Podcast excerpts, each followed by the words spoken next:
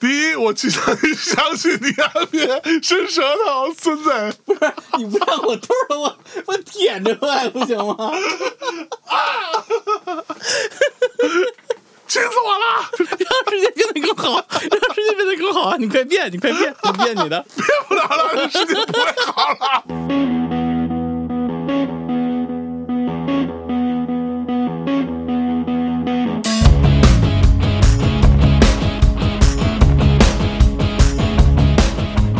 大家好，我是李志明，李叔，这里是大内密谈。 啊，大家好，我是向真。哎哎啊哎，哎哎还行啊，哈、啊李叔，李叔宝到位啊，哎，搞到位。啊，李叔怎么样？怎么又回来北京啦？什么叫回来北京啊？嗯对我生是北京的人，哟，我们北京有你 吗？有你吗？死是北京的死人，怎么是幺幺零开头的？啊，是不是？哎，是不是啊？嗯，嗯，啥时候回来的？就以这种问题开场、 啊，这就是你现在的主持水平啊！这期不是你要主你持也吗不？知道我什么时候回来的呀？我知道，啊、听众朋友们不知道呀我，不想主持，啊我终于不用主持了。听众朋友们不了解啊、这个事儿，对啊不对，你看，这就是主持的技巧第一关。对明明知道装不知道。哎哎，这很重要。哎呀对吧主持人辛苦了今天是吧？你要好好学， 嗯好啊，好好学习一下，对不对？我们这个这高段位主持表现，好哎吧？啊那那那我有个问题啊，嗯啊， 我能说脏话吗？你可以，太好了，终于可以录一个说脏话的节目 不了是。怎么在你们日坛不让说脏话了吗？我觉得这个脏话也是话，啊，对吧？啊脏话也是人说的话，那可不吗啊真实、对 real。有哦些你节目不能脏话对于都不能说，不能对脏话有这个分别心，没错没错，对不对？你不就能这鄙意思视。脏话，哎，脏话是不是人类有史以来嗯文明传承中不可或缺的一部分那？必须是啊，是不是啊？嗯大家去看一本书，叫什么《脏话的历史》，好像是哎之类的，对吧？那是一个非常重要的，嗯啊，你不能因为你现在以一个伪善的，以一个所谓文明人的一个标准来自居，嗯就觉得脏话这事儿不应该出现，尤其是在啊号称以自由派为导向的播客里边没错。啊。哎看来你对这段内容早有准备、啊 没有没有没有，我现想的，每天都想着如何为自己的脏脏 话有一段完整的解释。我跟你说，我前两天不是弄了一个那个，当时我聊那个咱们啊灵异经历那个小视频嘛，啊，我就哎，我觉得这还挺有意思，我就试一下。嗯结果因为我得听一遍嘛，嗯，一边听想哇，当年我的脏话怎么这么密呀、而且是没有意义的脏话。你你刚知 道啊，你说话不一直这样吗？不是，我私下里是这样嘛？你私下其实私下反而稍微好一点儿。啊，对，我记得咱们节目刚上线的时候，啊啊啊，你们们你们那个节 目我们啊，哦啊，我们操！当时我跟那个五三五五聊，我说我们这节目上线了，你觉得怎么样啊？啊他说我觉得都挺好的，就是你们有点装糙。 对，就是意思就是你们平时没有这么 糙，没有这么脏，没有造成这样。没有成这样。一上节目怎么的，张嘴就骂 人。嗯，我觉得哎那做节目的目的是什么呢？哎，为什么呢？不就是要是吧，抒发自己心中的戾气，心中的快乐，快乐快乐还行。那你我的问题来了，哎，在节目里头，嗯，你觉得是你脏还是我脏？哎，哎，你在哪个节目里边呃，在过往的大内啊啊，？有你在的大内啊和现在的大内和日坛比， 啊。过去的大内的话，我觉得大家各有千秋 吧，是不是啊、平分秋色啊，就是方向不太一样，啊方向不太一样。对你主要就是各种口头禅、粗 口？粗口啊哎，motherfucker 哎啊，fuck the whole universe。哎，对，就是张嘴就来。我呢比较黄下流，黄 黄下流教授黄夏刘教授还行。喜欢开车嘛。啊， 你可不是喜欢开车。 我后来审听我们之前的节目，哎，我觉得李叔啊，这个人啊，对于这个节目的评断标准嗯有自己的一套，那这个标准相当之泾渭分明，嗯，非常清晰，你知道吗？跟我怎么们说现在有一些这种审核制度不一样。啊，咱们审核制度是吧？咱就不多说了，反正就是很灰 色反正你说正题，啊。李叔衡量自己什么是好节目，嗯，就是这期我开车开的爽没爽，真的假的？到没到位啊？到位之后，李叔就哎，畅快淋漓啊，呃舒服 不是，我是这样，就是评价节目是不是好节目，那自有其标准，文化含量啊有，有有有有有有有有对这个节目的这个有没有投入我的灵魂啊， 哦啊，有没有激荡起来啊？哎啊，但是评价这节目录的爽不爽，跟你说那个啊，差球不多，有点 关系，对有有ピカピ、关系，有点ピカピュ关系。 不是，这节目播出了之后，不会在你们这儿就全变成皮卡丘， 有可能有点皮卡丘关系有，点有皮卡丘有点关 系，这个就太尴尬了吧。这个事儿我已经管不了了。现哎，在不是，为什么呀？你们节目以前不全是原音播出吗？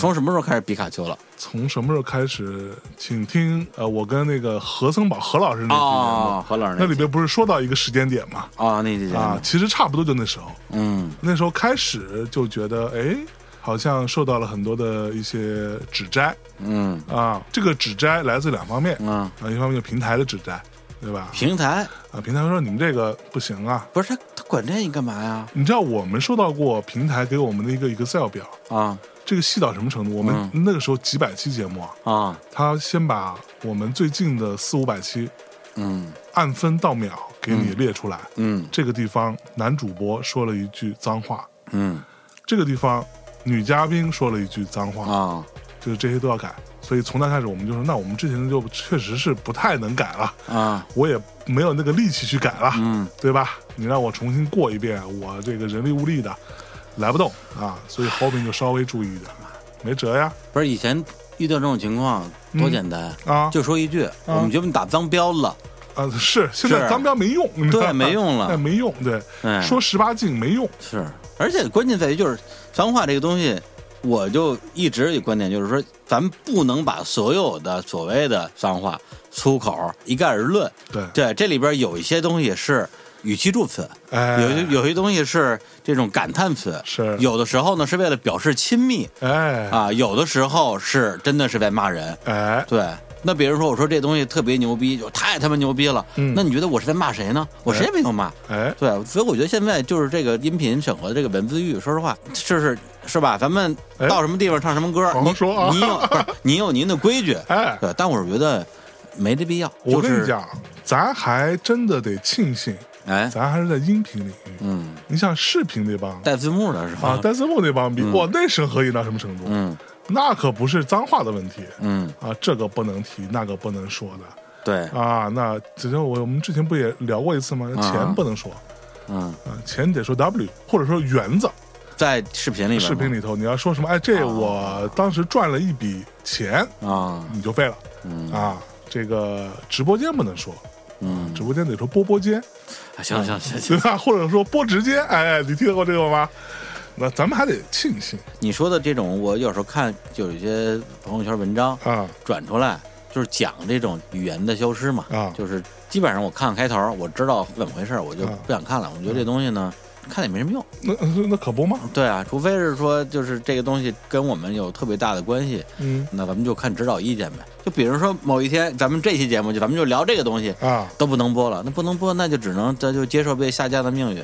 哎哎，反正下着你们的节目，哎，哎哎，你看看，我知道你进来就没好事没儿，安操好心孙子啊！原来帝国主义亡我之心不死，啊操！不不，你说这个就稍微解释个一句半句的，啊对，肯定就是有听众就说：“我操，你 们家，哎哎，为为什么听众这么脏啊？你这样说话可不对啊！我知道你没有什么恶意，但是你这说话不中听。这位听众说你呢，呃，这位特别脏听众说了啥？ 他就说去年十一月你们俩不是说要弄个节目吗？啊哎不是不是为了开心吗？是啊我，现在就马上就快一 年了，毛都没见着啊，是不是又掰了？傻 逼！呃，为什么呀？为你啊，心里没点逼数吗？不是因为你吗？这个事儿最大问题就是李叔离开了北京，我没有 没没没，我离开北京是最近俩月的事儿啊我在北京的时候，你爱不跟我录，不是，当时有一个很大的问题啊呃，今天咱们录这节目呢、哎也非常的重要啊，哎就是因为李叔呃突然一语点破我们梦中人哦，啊，呃没点破啊，破有点脏啊，点醒 哎点呀醒点醒啊，梦中人梦遗啊人， 因为当时我们为什么一直卡住呢？是因为我们俩一直在想名字，对，名字没想出来。就是甚至到什么程度，甚至连英文名都已经想好了，哎，英文是哪个来着？英文叫 Now we are talking。啊哦，这句话的意思呢，大体上就是说，哎，现在我们终于可以坐下来聊聊正事儿了。哦，Now we are 嗯 talking 啊，now 我以 we are- 我以为是 Nowhere talking，就 Nowhere 没地儿可说你。们 English no good，你 我操，你这 English 哦对啊，所以我起的都是中文名字呀。啊马泽发克，我特别喜欢这个名字，我觉得咱们就叫马泽发克，多牛逼啊！你说的特溜，大家好，我们是马泽发克。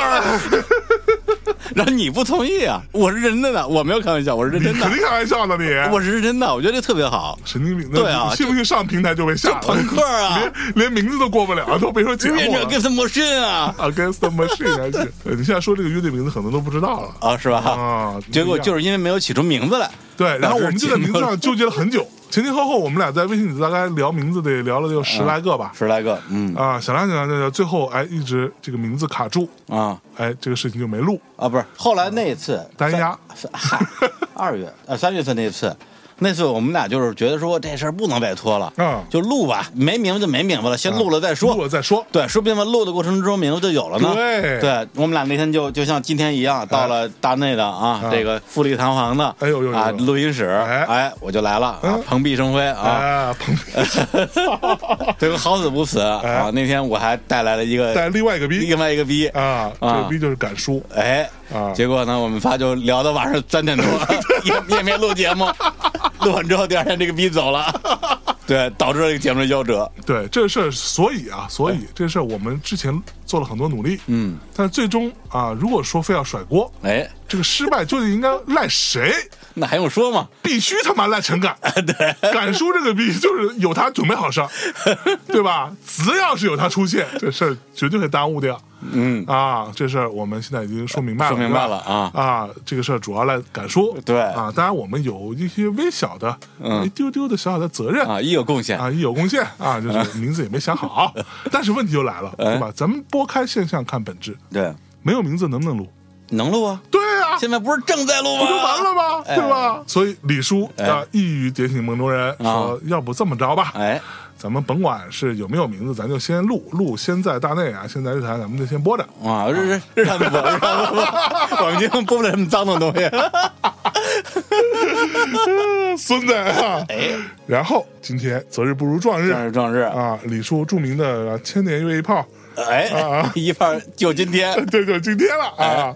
然后我们就来了，对对对，而且确实是向东说的，就是，呃，要准备离开北京啊。然后这个东西在日坛里边也零敲碎打的提一提，因为我们的节目呢，就每期节目它都是个节目，嗯啊，它都有这个节目的主题，哟它不会聊一些闲皮蛋扯的事儿。哟，你这个话里有话呀！ 所以呢，啊就只能是哎，就是哎，然后就因为最近要离开北京啊，所以柔和柔和啊，就就一语带过、嗯啊。但是在这个大内这种开放自由的电台呢， 啊，我们就可以就是稍微展开聊聊啊。啊确实，差不多顶多一周吧，顶多再待一周，我就把北京这边的所有的事不是所有的事儿啊，就是我日坛不会从北京晚清搬走。啊，我们只是增加了一个大理办公室啊，未来是两个办公室啊但是我会把我的家、我的居所哎从北京完全搬到云南去，哦，然后我以后在北京就没有家了。北京不是你的家，北京不是我的家，啊我哎嗯你的家乡乡没有没有霓霓虹灯灯儿儿。啊 那大理有姑娘， 哪儿没姑娘啊？哎，我就知道你们这个，我提前准备了， 有几个呀？哎满大街都是 啊。我操！哎呀，大理开心嘛？大理还行吧，嗯，我觉得很多时候它是一个人被一个命运推着走，哟，动不动就上命运，命运哎运的齿轮又转动了呗 destiny，啊哎，I'm destiny's child， ，Beyonce 对 吧？给你扭个屁股。呃对，，其扭实扭屁股还行啊。其实 I'm a single lady，呃其实去年年底在大理待挺颓的，对，那段时间因为我对那会儿你就待了得有半年多吧，当时就其实是断断续续，因为我是去年上半年在大理待的比较多，然后七八九月份呢，我其实有意识的觉得说，老在大理待着可能也不能够解决问题。我说的解决问想解题决什么问题？就是解决一些很 personal 的，生理问题。哎 哎也可以为生理问题吧啊。对，那那段时间就是整个人比较消沉啊比较消沉。是然后大理呢，湖光山色，哦，哎，有山有海，嗯，哎啊，确实能起到一定的疗愈作用。但是到了七八九月份的时候，我觉得说有也点聊不动对，也不能完全就是靠环境来改变自己。那这样的话，我是不是就只能在大理待着了？所以去年七八九三个月，我就没去大理，就一直在北京待着来着。哎，然后就该工作工作，而且去年九月份我就相当于所谓的就复出了啊，嘛，付付付，对，复出嘛嗯啊，然后也做了好多的工作上的事儿吧哎，等于说逼着自己把比较难熬那个东西给熬过来了。哎，然后也就是在去年上半年那种特别强烈的说我想要在大理这边更长期生活的那个想法，其实就比较淡了。对对我记得那时候你还跟我说过，其实你甚至在考虑不要去大理生活当时其实就很坚定的，啊，而且去年年底十一、十二月在那儿待的时间比较长，是有特别具体的原因。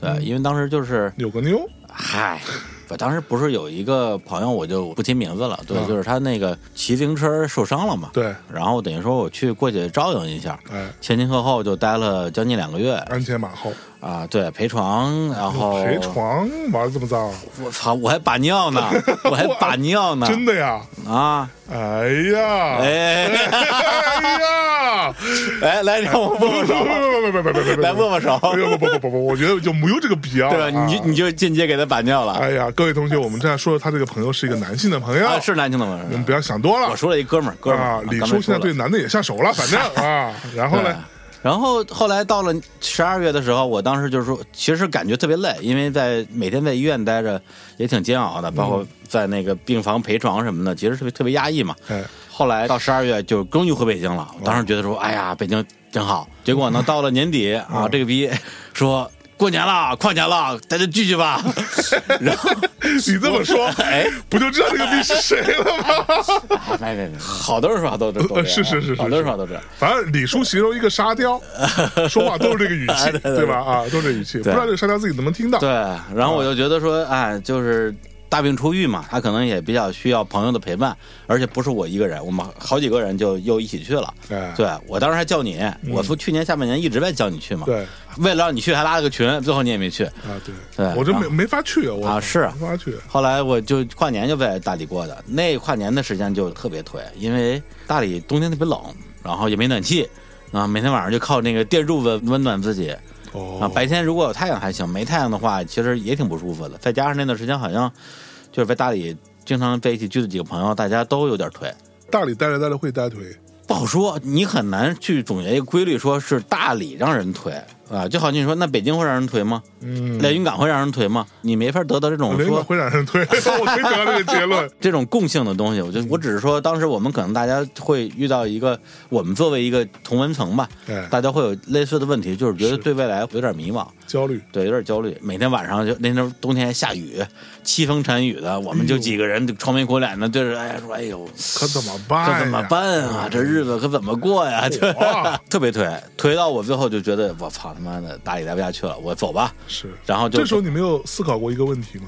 嗯，你去哪儿哪儿环境不好，哎。大环境的问题是吧？那说到底，你就是破坏大环境的人呐。 也不能这么说啊啊！我当时从大理走的之后去了哪儿呢？我直接飞上海，哦，参加了一个什么什么活动，哎啊，参加活动之后说上海好啊，我来上海啊，哎，然后你上海看怎么就着对啊，这话是不是应该这么说 呢？对，然后呢，哎，话说回来，你离开那里之后，我啊，剩下的几个哥们儿嗯，是不是瞬间就好多了呢？也 没有啊，也也 并没有啊也。只是他们并不想把真相告诉你。我觉得其实人就像小时候玩那个八倍机的有一个游戏叫摩托车，哦就是嗯啊噔噔噔，呜啊它，中间会有那种加速带、减速带，哎，对，所以我们觉得我们当时感觉可能是遇到了类似于同一个坎儿，这同个一个坎减儿速带，对，这个东西不是说你想翻就能翻过去的，哦可能大家都需要时间去思考自己是怎么去解决这个事儿。所以我觉得到了今年最近这段时间，嗯，就是这几个朋友，就基本上我觉得大家至少从心理层面上解决的差不多了。啊对，就是比较想清楚了。そうです。对，所以我那时候就从大理走了之后，一心奔上海，然后后来上海就不就那什么了吗呃那什么了吗？因为口罩的问题对，因为我不知道哪个词儿能说。啊，口罩可以说。你看我作为一个是吧 哎，自媒体从业者，我资深的短视频用 户，哦，啊，我经常看到有人啊说啊，因为口罩的问题啊，这是可以说的。对啊，那个时候就是李叔当时说，哎，我下礼拜就去上海，对对对对对，我要去那儿看一看啊，这个十里洋场。嗯嗯啊我决定在那儿落个脚，啊、对对遍洒 龙种。就在他说完的那个礼拜嗯啊，本来要去那个礼拜啊，上海就因为口罩的问题就开始那什么鸳鸯锅了嘛。说那上海去不了，那我还是留北京吧。啊，北嗯然后京北京也傻逼了吧？北京有口罩了吗？ 啊，对啊，然后我说我还是回大理 吧。来龙去脉其实就这么一个东西，等于哦所说以我是啊所以其实实还是那种心怀天下啊，啊，就是霍霍一个比较小一点的地嗨 儿，稍好点儿 是这对，意思确实就在我收拾行李准备回大理的时候，大理这两天好像哎又出现了，好像就是有点情况。哎嗯，对，但是我是觉得人逐水草而居嘛，哎呦只不过对于每个人来讲，这个水草不一样。因为我现在好多人问我说：“哎，你们是不是以后那个全公司搬大理了？那个小伙子怎么办啊？员工怎么办啊？大家怎么办？”我说，对于我来讲，什么是好的生活？嗯就是我们有选择的权利。哎我北京有办公室，大理有办公室，是那么我提供给啊整个公司吧，每一个人最有选择的权利，就是你可以在北京，也可以去大理。如果你要搬大理，那你的所有搬家这些费用公司给你报销啊哦，安家费。因为我们公司差不多所有的小朋友都去大理转过一圈了啊，就过去去做一些没有一个留下来是吧？我很担心出现这件这件事儿，你知道吗？我非常担心，我非常担心。对，嗯但是所以好就好在这个事儿发生的点在于什么呢？在于嗯我们公司有一个同事比我先到达大理，哦，就是北京刚刚三月，我忘了三月四月了，就是曾经摘了三天的星儿，啊就只摘了三天。啊然后对对对找朋友说在北京待着这段时间有点闷，然后想要去云南待一待，一直说云南好，我说你去呗，因为他大学没毕业就在我们这儿工作，啊毕业之后就留在这儿，然后已经呃现在毕业两年了，是然后从来没有出过北京，啊哎呀也也也出不去嘛。是，啊，我说那这这跟北京憋憋这么长时间，你去呗。嗯，结果上飞机还没有星儿，下飞机就有星儿了，落地挂星儿。然后嘞然后他就当时等于说他去大理嘛，等于说就困在大理，然后也回不来了。要被隔离吗？呃，大理的整个的那个隔离的政策是相对来讲比较宽松的，就是相当于就居家隔离嘛，哦居家隔离嗯然后配合那个什么居委会的一些检测，就是没有那个集中隔离什么之类的。啊对，然后他就有人那说每天上门捅一发，也没有每天，可能是隔几天吧。包括你看，我五月份去那个安吉，啊，在浙江湖州底下的一个县嘛。我熟，哎，你为什么熟？因为我跟那儿有一些渊源。遍洒龙种。哎呦呦，安吉那个是吧？你想想，为什么现在它那个竹子那么茂盛啊？哎，都是你的种，哎 就是硬，你懂吗？就是一个什么硬字玩意儿？哎这个太烂了。对，就是他们的政策我真的就好喜欢说烂梗啊！现在政开策心非常明确，他们那个叫十五天健康自我监测，到那儿第三天做一次核酸，嗯到那儿的第十五天做一次核酸。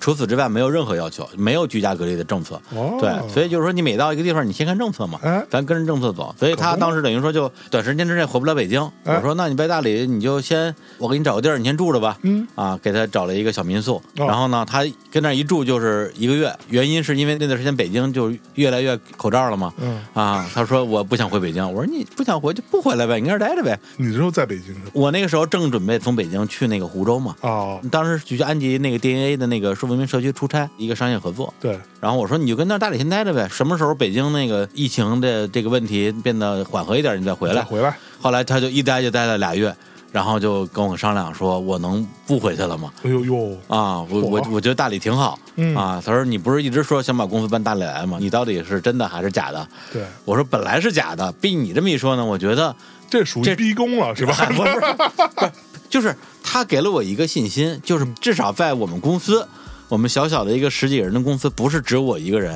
啊觉得大理是一个可以长期生活的地方。是也就是说，你要建一个房子，你得先钉一个钉子。嗯这个钉子并不是我，而是而是他。嗯，哎，有了他之后，我一下就吃了一个定心丸一样。我说那行啊，他说那你什么时候来大理这边订办公室啊？啊你不是说订了办公室，我好租房啊？对啊我说马上，我说等我在安吉再录两期节目我就去。然后过一礼拜嗯事儿说不办好意思啊，我说我要我要再待一星期，我要再录两期节目。哎呦，他说我能把房子先租了吗？我确实犹豫了一秒钟嗯，我说这个有点儿是吧？我这但是大理也没多大呀，不是没多大，但是他就是看上了房了，啊他看上一个自己喜欢的房子，把这房子就没了呗。啊我说租，啊，他就把房子给租了，哎啊，就是一个那种一室一厅，嗯一个月两千多，嗯而且这个在大理算是在那个阶段啊，现在可能贵了，那时候算便宜的啊，不是算贵的。哦，对，因为后来我去大理之后，我也去看了看房之类的，就在大理正对面那个小区，三室一厅啊，一百二三十平吧，也两千多，嚯，两千多一个月。但是他对他租那房就反正就很满意，他那桌子就对着那个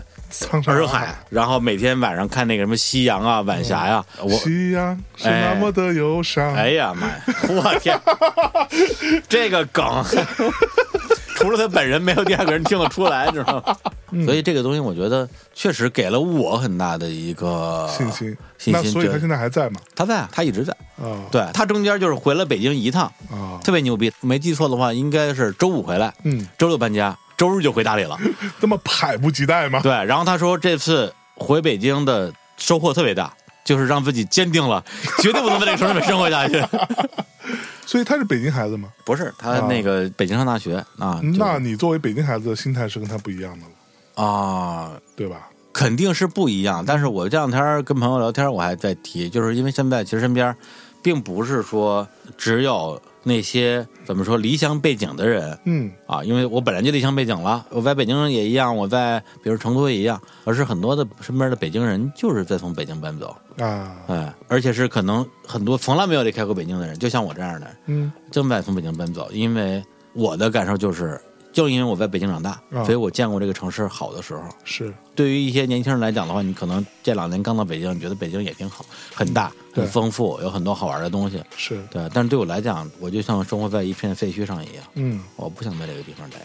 哎呀，对，哦就那这是是一种背叛嘛？当然不是，嗯因为我不欠他什么东西啊，你没有对欠北京的，北京也不欠我的。我觉得嗯就是，这就是我说的，我们是不是能够在这个阶段，大家能够拥有这个一定程度、一定范围内的这种自由选择嘛？哎，并不是说我跟谁之间的这种区别，我跟你也在聊啊，嗯对，你就天天说啊，啊在北京太累了啊什么，我就我就说，就是出来玩啊，你没拦着你是吧？对，来找我嗯呀、你说啊，走不了啊，什么的，这就是一个，就是我记得那会儿跟何三马聊的时候也聊到过这个问题吧，就是那为什么咱们不跑呢，对吧？不离开呢？其实无非就是这里头还有很多牵挂啊，还有很多事儿，然后还有很多牵制到你的当下的一些非常现实层面上的一些问题。坦白讲，我觉得就是北京代表了一个现实层面，说的再具体一点，可能是更多，甚至是一些物质层面的或者习惯层面上的一些问题。有什么东西是在北京让你离不开，呃，离了北京你就干不了的事儿，到底是什么？很多啊，比如说比如说，不录音就是一个问题啊。录音不是一个问题啊，录音我之前不是说了嘛，在节目里说过嘛，这个传授我们嗯，啊、呃远程录音经验的啊、这个逼就是 这个逼，但是这个逼的问题在于我试了，我觉得还是有问题啊。他不是他一定是不如这么聊，啊对你不对啊能比。对是啊这个东西就是一个真人，一个虚拟的，你这嗯能能能一样吗？那可说呢肯定不一样啊，就是有得有失嘛。这个得与失不光是说啊，因为有了远程录音的这样一个技术，让我们可以不被一个物理上的北京的录音室限制住，而是说你拥有了远程录音的这样一个工作习惯之后，嗯你就不是只能跟你能面对面的人录音了。嗯，就变成了，只要你有了微信的人，只要他有个 iPhone，你想跟谁录音就跟谁录音。我觉得实际上他他有机会让你让你的世界变得更大，这是一个挺好的事儿。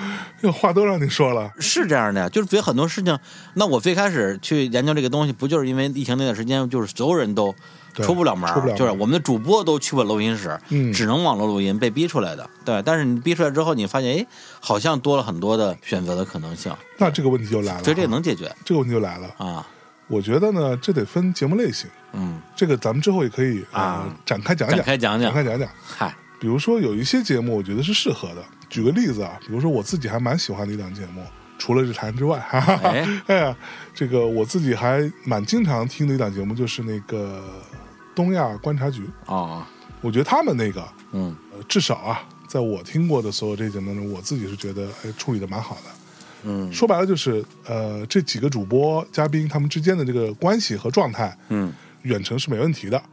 而且他这里边大概率是有大段的单人的发言的，嗯另外一个人可能就是稍微附和一下，甚至他不附和都可以，因为他的发言已经有一定的嗯浓度，或者说本身是蛮有趣的，嗯所以我觉得这个状态是可以的嗯，啊。但另外一些呢，我就觉得就很像采访，对，对，我也听过很多这种，就现在好像大家已经默认播客是远程录音的一个状态了 哈。特别是上海，还有嗯包括北京，口罩那段期间，大家就只能远程录音，对，形成了新的一个工作模式和新的收听习惯。然后就导致了形成了一种新的聊天方式，嗯我觉得这个是一个很大的问题。而说实话，大多数这种所谓的这种 采访式的嗯节目，我自己是听不下去的。那这个东西它又到了一个关于所谓的播客的定义或者播客的内容审美的问题。对对，你不喜欢有人喜欢，但是你不喜欢听，那你就不喜欢做对这样的内容。你希望做的还是咱们这种，就是大家、啊，就是那种有生命力的、嗯啊，面对面的这种东西，我特别能理解。但是反、反正回到那个主题，我是有觉有得嗯还说，我们还啊嗯有主题呢我们的主题主题就是、不是没有办法，是有办法的。哦，啊，你这个问题一定是个问题，就是什么样的节目适合远程录音，什么样的节目不适合，什么样的人适合，什么样的人不适合。嗯，我比你还清楚，因为我我天天琢磨这个东西，因为这个这个是我一直要解决的问题嘛，要解决远程录音啊一的直问题，要解决的问问题嘛。确实有些节目我很想录，但是迟迟没录，就是因为我觉得这期节目还是得见面录。啊那我也会这样的想法，是但是呢，这些东西可能比起来，我想要去解决我在北京的生活质量这件事情来讲的话，那就退而求其次。啊，对，或者是说的是我觉得不是一个致命的问题吧。嗯嗯嗯嗯，也有道理了。我记得啊，当时是谁说过，好像是我们一个嘉宾，我忘了是谁跟我说，就他听了我们嗯最近的一些节目，他就跟我说了一个点，他说你跟何松宝那期，如果你们俩不是见面录的，而且那天你们俩的状态如果没有调整到一个程度，你们是聊不出这些东西的。就那期节目，如果说你就是啊远程录，你是绝有可能聊到那个程度的。如果是我们俩除是非是咱俩可以的，对，没错，有可能，但是都不能百分之百呈现出来，王得好，王的也足够好，对，对而且我延时们足够低，而且我们能够在异地实现同调，嗯，就两个人的那个那个频率，就是人的那种状态的频率能调到，就是能够很容易的产生共振的那个状态。哎，对，这个东西录节目就知道嘛，对要不然每次录音之前跟嘉宾哈拉那么长时间干嘛呢？不对就是为调这个东西吗？对，哎，那你跟小伙子可以达到这个吗？想达到一定能达到的。哦，是不是啊？对啊，因为那你跟他达到的容易，还跟我达到的容易呢？ 哈 有劲吗？有劲吗？你跟我说，你竟然把话跟我说明白了。无聊不无 聊？对，因为我们俩从去年就是下半年开始说的那个什么点儿，从公司角度，两个人分开录音的话，确实你投入产比更高嘛。对你这种一个人录音的人，你很清楚嘛。那可不嘛，对我比我你清楚，我我们操，，能录两倍的节目孙子。 嗯 对，而且从这件事情来讲的话，实际上对于我们在内容的分工来讲，我们其实更接近于一个理想的合伙人的状态。对，对，就是两个人都能够独当一面，而不是主持搭档。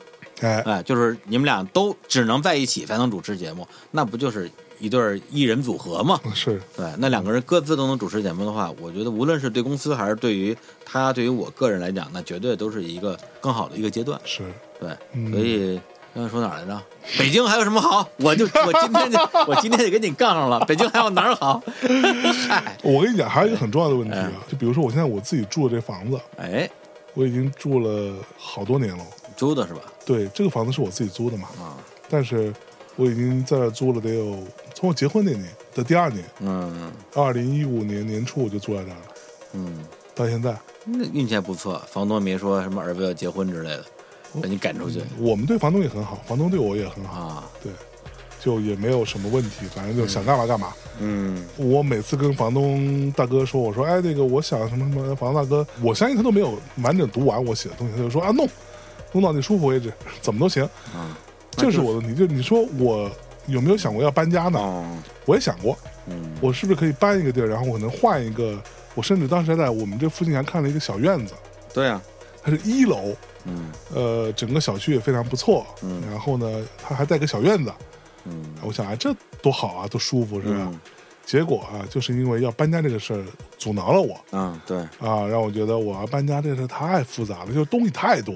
对啊，是啊，你就想我在北京，嗯我从我现在住的地儿搬到我旁边一个小区，嗯这个直线距离也就两百米的事儿，嗯我都不愿意搬。嗯你让我搬到别的地儿，这个压力更大啊，我这礼拜就要干这件事儿，啊，我是不一点是？压力都没有。是不是啊？对，我就觉得这个事儿这样的。我首先，你到底是因为你觉得你住这地儿特别好，你把它弄得特别精致、特别舒服，你舍不得，还是你觉得搬家麻烦？就这两个对你来讲，哪个是更重要的一点？搬家麻烦。还是搬家麻烦？对，其实我对搬家之后可以变得更精致、嗯更舒服，我对啊是有信心的。嗯、这个事情其实咱就不从这个离开舒适区这种这种东西来聊了。我觉得这个问题是我最近很关注的一个问题，哟、也是我在跟朋友在聊这个东西，就是说关于分离这件事情。比如说你跟一个城市分离，你从原生家庭分离，你跟你住的这个房子分离，嗯，它势必会带来一些麻烦。哎，有一些麻烦可能是心理层面的啊，你会觉得不舒服，或者对方觉得不舒服。有些麻烦是物理层面的啊，就是折腾、麻烦、花钱弄那些东西。对，但是这个麻烦在如果你站在一个更远的未来来看，它可能就是一件具体的事儿。嗯，啊，就是说，就这个杯子放在这儿，哎，你说我现在我想喝水啊，但是我得站起来，我要把杯子拿起来去接个水，再回来，嗯哇，好麻烦啊！但是你站在更远距离来看的话，你喝了这杯水之后，其实你会开心。对，对我来讲，我并不是说我觉得你说的问题是一个很容易解决的问题，嗯而是它对我来讲，长期以来是很难解决的问题。我以前住那个四惠东嘛，嗯就上一次结婚的时候， 啊。结婚之上一次结婚的时候， 对，下一次结婚的时候，嗨，哎上呀，对，就反正就是结婚之前买的房嘛。手刮伤也是那儿嘛？啊，对对对，都是在那儿。然后，手刮伤这事儿是赖贺宇对吧？嗨，这个就这么多年过去了，哎 呀，怪怪不到他头上，肯定、啊肯定是我自己那个老夫聊发少年狂， 非要学人去翻墙。哎，单压哟哎哎，啊，就得嗯当时去找后鱼玩嘛。然后就是因为他们那小区门那个门禁没开，对，然后我又不爱麻烦别人，我说嗯你你从你的楼穿上冬天嘛，你从你的楼穿上衣服出来，然后小区门口给我开门进，这是我就说哎算了，别麻烦别人了，我就爬过去吧，就哎就就弄没事儿。对，所以就当时住那儿的时候，那个房子其实我住的也不是很舒服，因为自己买的房子也没钱，也买不了太大的，就买对七十多平的房子。你刚买的时候可能觉得也不小，因为之前没住过比这更大的，以前住的更小。以前住的可能四十多平，啊对，以前就觉得对，以前住四五十平的，觉得对我我天，这快四八十十平了，我这老老牛逼了是对，吧？三居室，我好天哪歹！后来住着住着就觉得越来越憋屈，东西也越来越多，然后年纪大了之后，对于空间的那个理解也不太一样了。嗯，对，但是就始终觉得说，第一个，这是我买的房，嗯我要住我买的房，不能住租的房。第二个住就到是死是吧搬家太麻烦了，我是操，这个事儿就是想想就要命了。我现在特别庆幸，我是在一九年，嗯一九年十月、十一月吧，就正赶在疫情之前把家搬了。你想想，如果我是在疫情期间被困在那个地方，那么小的一个空间，然后还是五层楼。如果说什么外卖、快递都进不了小区，然后从我住的楼走到小区门口要走十分钟，对我每天就得不停的上下五层楼，然后走这十分钟的路去取东西， 那你可能比现在健康多了，哎，也有道理。也可能就没有什么生理问题了，嗨 是对吧？，反正就是当时我就想了想，有什么的呀？我就搬了，怎么着吧？啊最后找了一个那种傻瓜搬家嘛，一键搬家，也就是说别就人真有这种服务吗？有啊，是就是靠谱的吗？靠谱啊。就是他把你所有东西都搬到新家，然后给你都布置好。不是，理论上它是把你所有东西放在原来的位置，对。但是因为你新家跟老家的那个格局不一样，对你老家有柜子，你新家可能没有。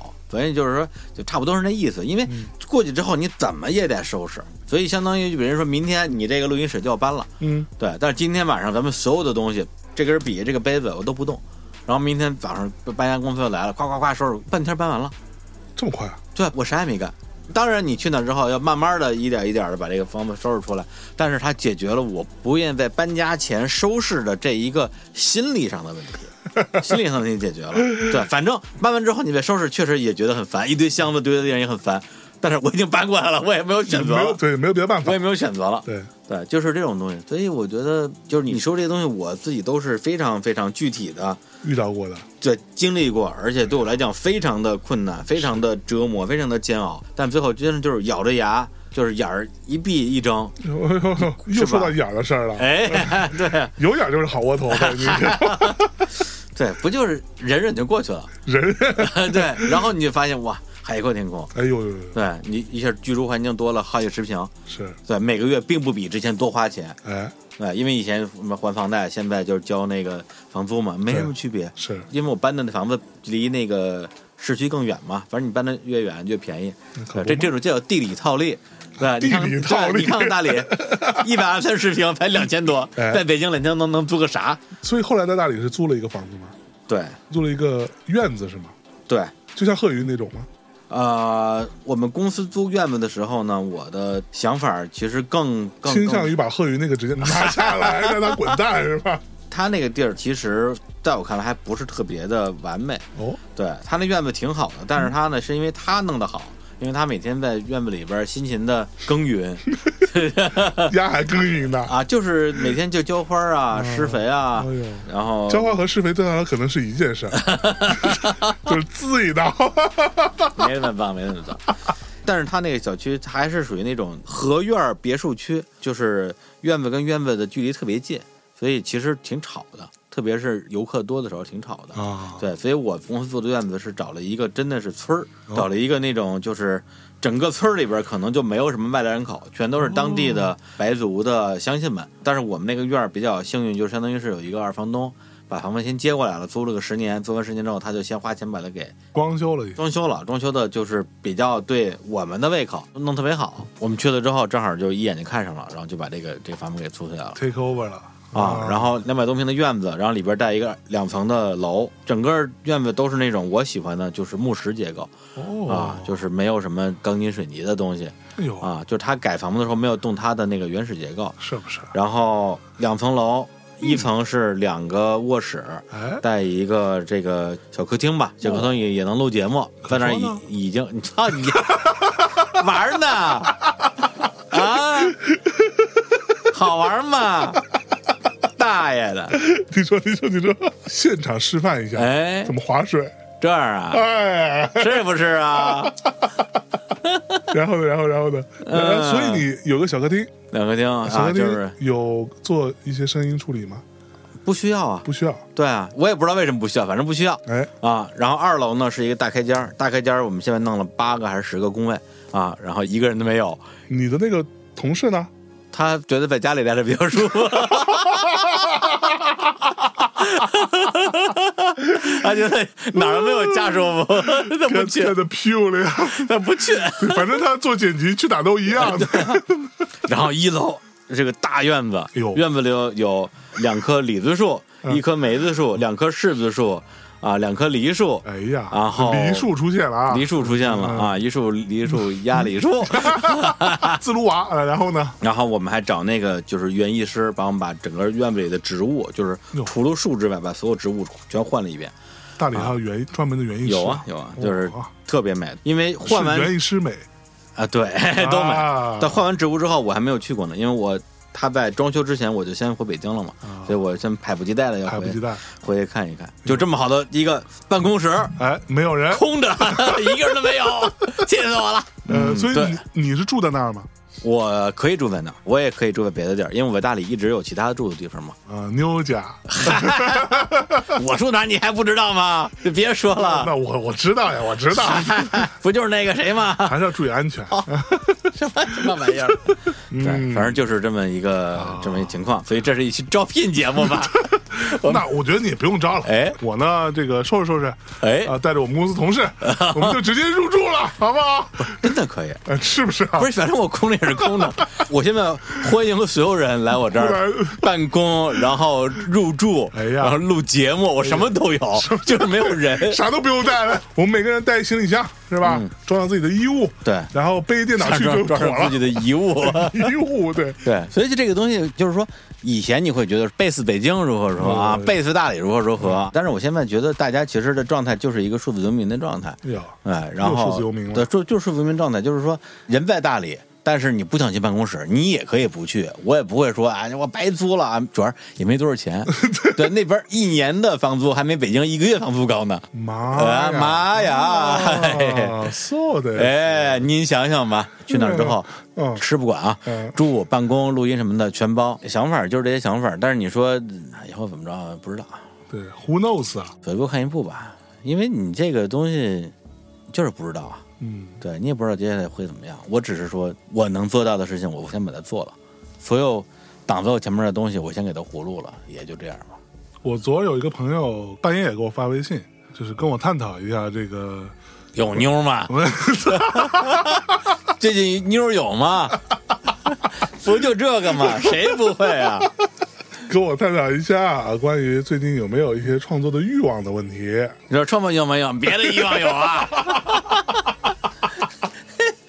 哎呀，冤冤相报何时了呢？你说是不是？ 是不是啊？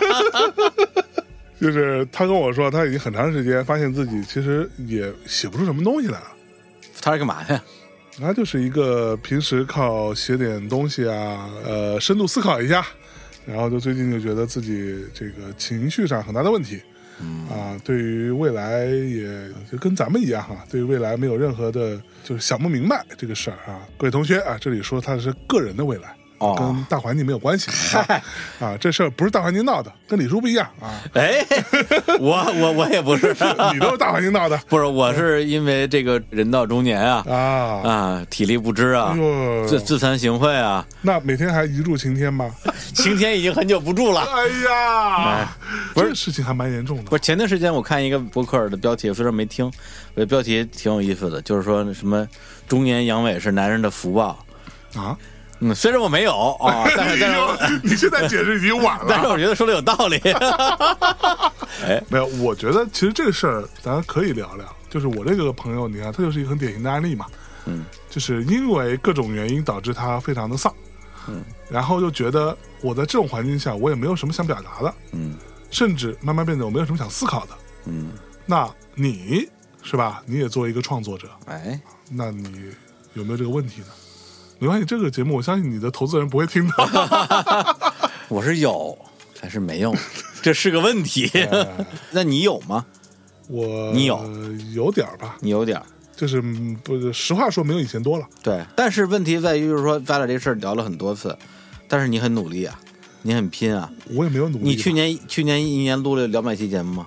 我觉得有，嗯差不 多， 对，连大内加空岛，再加上你各种什么商业节目、对对对付费节目、嗯呃串台节目，两百期节目什么概念？嗯，对啊，够你们使两年的是吧呃？对啊， 我今年整个算下来，我觉得我呃五十期差不多应该能打住了，就是平均一周一期。我觉得就是我现在我能够驾驭，因为另外一份工作是跟大家开会，你以为我没有吗？你有 CEO 那我也要开会啊！啊，但是你说了不算。做决定这件 事情很消耗人的。啊，是不是、啊？对 啊哎呀，哎，你敢说你说了算吗我？说了，当然不算。哎呀，我我们家 CEO 是 吧？太不容易了，做做决哎定很消耗人的。 很消耗人的。对，就是对我来讲，今年就一直处在一个就是说比较节能减排的一个状态，所以我就经常问你说：“我操，你丫、他妈的扛得住吗？天天这么录，每次找你说啊，咱们待会儿啊，你说啊，不录节目呢，啊，我明天明天录节目，我就是录节目机器，所以我反而感觉不到你有什么就是你说的那种表达上的困难。嗯，这个对不是我们遇到，就是所有的内容从业者都会遇到这个困难。对对，至少我没有看出来说你在欲望这方面有问题，因为最近你的节目也都挺 刚猛的啊，也都挺朋克的，real punk，哪哪一期我朋克了？很多期啊，嗯比如和平堡那期，啊还有聊唐山那期，啊，对，在我看来，我觉得嗯你当然就可以聊，你可以选择聊，可以选择不聊。对，对于我来讲的话，我觉得如果我去做一个事情，我不认为它能够对这个世界有特别大的帮助，同时这个事情又有可能给我带来一些麻烦，嗯那我会选择不做。啊，对，实打实的说，而且不是说我面对这个情况，而是我们身边很多的朋友、我们的同学，大家面对都同样的问题嘛。而且很多人都面对过了，对，对，很多人都已经吃过亏了嘛。一个是很多人吃过亏了，一个是很多人就是明明自己心里已经有了一个决定，但是每一次出现了一个事情让你不吐不快的时候，还是会替你斗争一番，说嗯这个事儿要不要聊？哎，算了吧，算了吧。我的做法其实很简单，嗯，第一，我觉得就是刚刚你说的那个点，让这个世界变得好一点，可能还是比较幼幼稚吧。啊，这个你还喝个茶，跟你妈喝尿似的，怎么跟喝豆汁儿似 的？对对，就那个，操，你看，你确实让世界变得好一点。你好茶哦北京话这个叫什么？turtle， ，turtle 是叫对 turtle 吗 turtle。你看你还他妈北京话都不会说了，操， 哎，乡音 已改，对，鬓鬓毛毛鬓催，毛推，对毛 催，牛逼你就不捡， 哎哎牛逼啊你就不捡，哎操，哎，然后。纯脏。啊，这是第一点，对吧？我相信会让这世界好。别喝了，操！你说 你让我喝我的，我招你了，我吃你家大米了。你喝我茶了，烦死了。第一，我倾向于相信你安别伸舌头，孙子。你不让我吐了，我我舔着来不行吗？气死我了，傻逼！让世界变得更好，让世界变得更好，啊你快变，你快变，你变你的，变不了了，这世界不会好了，这世界好个毛！ 这个世界会好吗？宇宙的尽头到底在哪里？这位同学的名字也不能提了，你看看，我的想法是这样的，就是说我首先我非常的尊重你的对于行动和行动的结果之间的这种非常积极的期待哎，啊，但是我是觉得改变世界啊，咱们就说的那什么点儿，改变世界的方法不止一种嗯，啊。比如说今年我们的节目，你回去听一听，都是一些什么样的节目？年初的时候。北京那个就是出行什么的越来越不方便，我录了好多什么童年植物啊，小时候我跟这些植物一起玩儿，嗯哎呦，啊，那这东西对我来讲，它什么？它就是纯粹意义上的美，就是自然之美。呦呦，因为那段时间我正在家里种花，因为那段时间出不了门儿，嗯疗愈呢，可每能天在家里边种花疗愈自己。这东西它就是疗愈啊，就是是无论你怎么去看这个事儿，你说啊这个东西很可笑啊，或者是很那个老年人啊，我觉得那可能是你还没有机会去体会到这种植物生命，你跟它去建立这种连接带来的那种充盈感。对，这就是我实实打实打实感到的东西，我分享出来了，就是美的东西。然后接下来就是，比如数字游民，跟那些人在聊，跟他们聊他们在全世界各地啊之前啊浪游的一些经历。那我是想说，下面有很多人由于各种各样的原因，不光是这个疫情原因，包括大城市的问题嘛，啊，美国大城市的留学生嘛，万恶的美帝啊。啊，完了没 是吧？？你最熟的一本书啊，哎，是吧？火哎，对吧？我最近说的不是这本儿，我最近在看一些这种道士类的，嗯，奇幻小炼丹术是吗？ 不是炼丹就是捉鬼啊什么各种，嗨，还挺好看的过两天就给你下架了，啊。这种书也会下架呀？会吧？这不弘扬传统文化吗？啊 捉鬼传统文化啊， 捉鬼不算传统文化一部分吗？啊，道教作为我们本土宗教 不是 啊，你不能输啊，这个时 候对不对？你就胡鸡 巴勒了。对，然后那我的意思就是说，哎嗯就是我们这些被困在城市里的人，你可以重新思考一下，哦，你是不是真的没有选择？就像我跟你聊那些东西一样，是对，也许你的工作并不需要你所在一个城市、所在一个办公楼的某一个办公室里，对你离开这个空间，依然可以有一份儿还不错的可以养活自己的工作，这种可能性是不是可以起心动念去想一想？嗯啊，结果节目播出之后，一堆骂的，说你们这帮财务自由的既得利益者啊，搁这炫耀啊，装逼啊，你们就是有钱。我说这跟有钱有什么关系啊？就是别人说你在北京，你挣五千块钱，然后你花两千块钱租一个三居中的一居，每天苦哈哈坐地铁现在花两千块钱租不到三千多一啊，是吗？ 假如你是个比如说设计师，或者你是一个那种程序员儿，任何一个不需要跟一堆人坐在一起办公，而且你的公司、你的客户、你的老板、你的甲方允许你的话，你就可以找一个，比如说像什么云南大理这种地方，你还挣五千块钱，然后你过的神仙日子。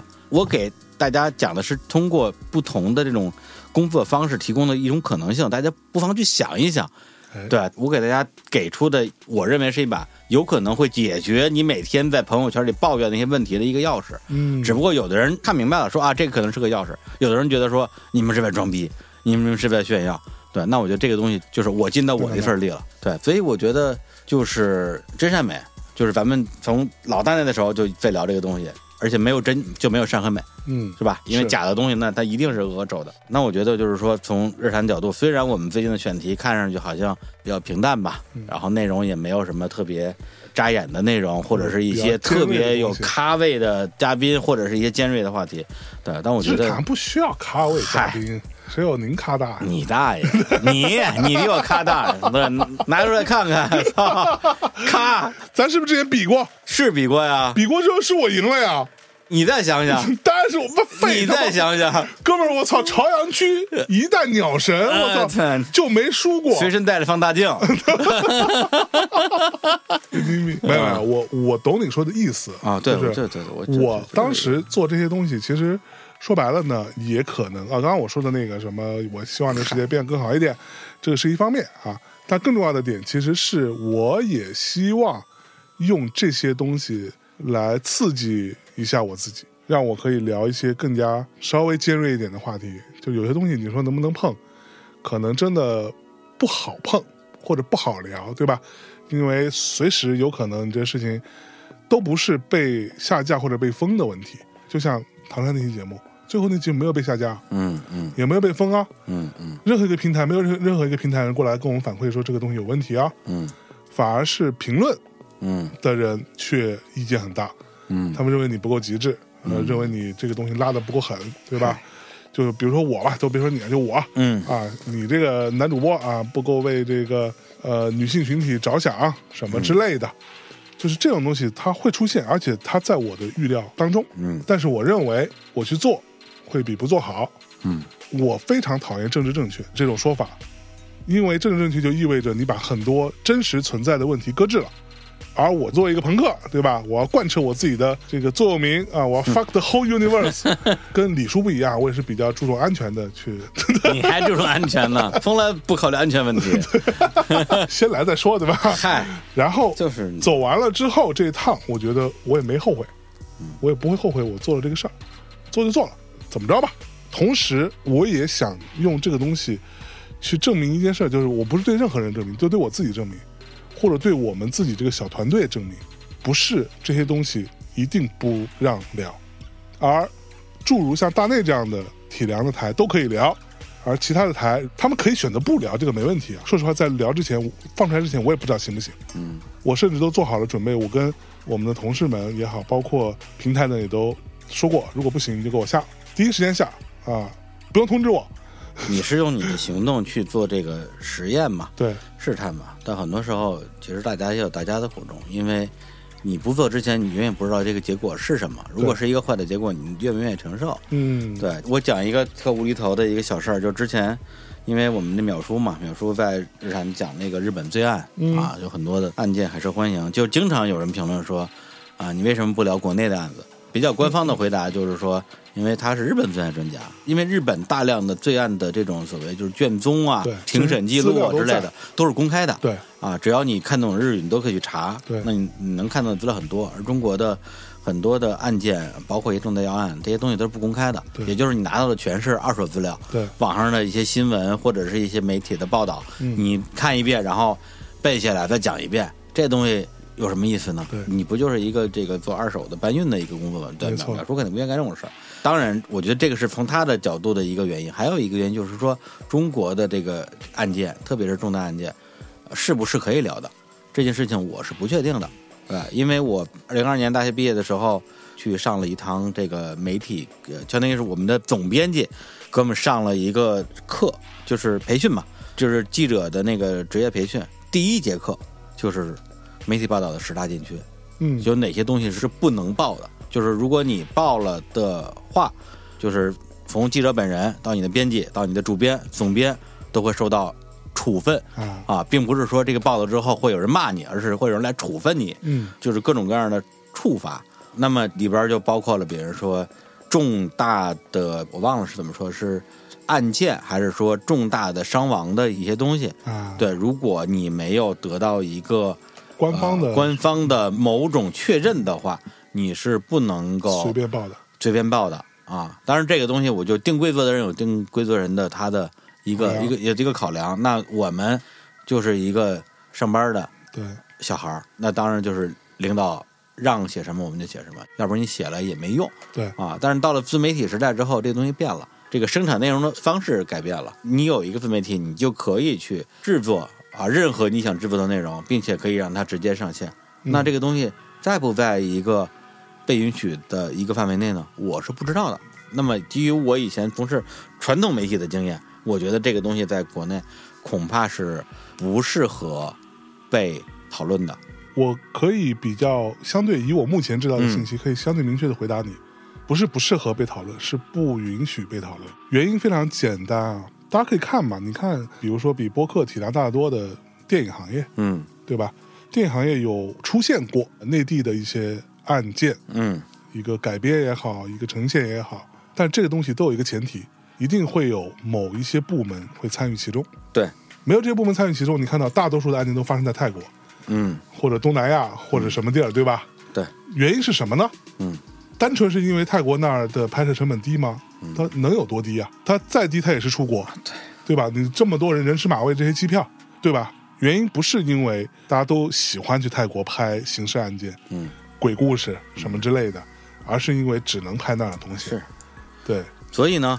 某一次，因为就老被问，老被问。有一次，我实在是有点就烦觉了嗯得有点烦了，我就说，我说因为国内的案件，根据我的判断，可能没法说。说了之后，这个节目我不确定是不是会被下架嗯，啊。确实没有人明确的出来说不可以对，啊，也没有人明确出来说可以，所以我我只能根据我的经验做判断。嗯，结果那位这个热心的听友非常积极的回复了我这条消息，说我觉得你判断是不对的。你看某某某电台，他们就聊了国内的案件，我刚刚就举报了一下，他没事 儿。 你们都什么听众啊？这都是 对，所以你们也没事儿，你你录吧，我操，你知道吧？就这种感觉，就是让我觉得嗯你会灰心吗？灰心。不会吧？我觉得呃你你不会觉得说，操，这都什么人？啊我为什么做节目给这些人听？以前的话可能会吧，嗯就是比如说两三年前会偶尔有这种状态，然后那个时候还没有阳痿是吧？哎哎对，自自从阳痿之后， 哎哎，看开了，这世界一切都清净了， 一切清啊。净了，就觉得世界就是这样。嗯，其实说实话，我觉得啊你刚刚说的那个什么，你们这些既得利益者什么这样的留言，每次看到这样的话，因为我也看到过，嗯，说我们什么既得利益啊，说我们什么精英叙事，大内还精英叙事呢。嗯，我们已经够下三滥了。 不是，对对，你们要是跟那些真正精英叙事的哎，自媒体比，那你们真是太不精英了，太不精英了，太对他妈不精英了，是？吧？嗯因为我们以精英为耻嘛。嗨，对吧？我们觉 得操，作为一个人怎么可以这样呢？哎对吧？当然，这个仅代表我个人的立场，哦，呃，不代表大内密谈的观点。哎，你 装，接着装，你不代表谁代表？我代表 啊！ 你你你你，对，觉得这是有问题都来找李志 明、我啊。操，对，大龄谈就是一档精英节目，对我操！怎么着吧，我们就精英。妈呀！所以当这样评论出现的时候，我的第一反应就是：请问谁，或者说今天还在听播客的这些人，谁又何尝不是某一种层面上的既得利益者呢？嗯，再往后面退一步，在你的过往的成长过程当中，你又不是那个被剥削的，或者说被管束的、被规训的人呢？每个人都是这样子，而你现在跳出来说这个话，你今天拿着一个智能手机，你拿着一个甚至是一个还不错的智能手机，在听一些免费的节目，你去控诉所谓的既得利益，是不是？我觉得也有点奇怪。而真正意义上的房间里的大象一样，就摆在那里，那他妈的，哎，就是我本人。我就是说你，我我他妈说的就是你，放在你的大象，我他妈简直就是冲 着你。有劲吗？哎，有劲！对吧？这些东西放在那里，你们敢说吗？你们都不说，你们家只会去跳过去来说啊，你这种什么，我们算他妈什么呀？算个毛啊！ 啥都没，啥都不算。回过头来说，像那个什么前一阵那个周公子，哪个周公子？就是朋友圈炫富哦那个，哦啊，嗨，那个，对，江湖人称周公子。嗯，我就把话放在这儿了。我见过的富二代、官二代，尤其是官二代，就是这个人是没有资格跟我认识的那几个官二代坐在一起吃饭的。他都尚且这样了。嗯你可想想，那个逼真的就是一个芝麻绿豆点大的官，真的是嗯，他妈的天高皇帝远的一个地儿，都尚且可以这样，什么他妈才叫他妈的既得利益者？把话这些东西安在一个李叔啊，这样的哎是吧？为人忠厚老实，中还阳痿年阳痿， 还他妈是一个是吧？嗯就是这样的人身上，你们亏心不亏心啊？亏心。哎，我们演上了。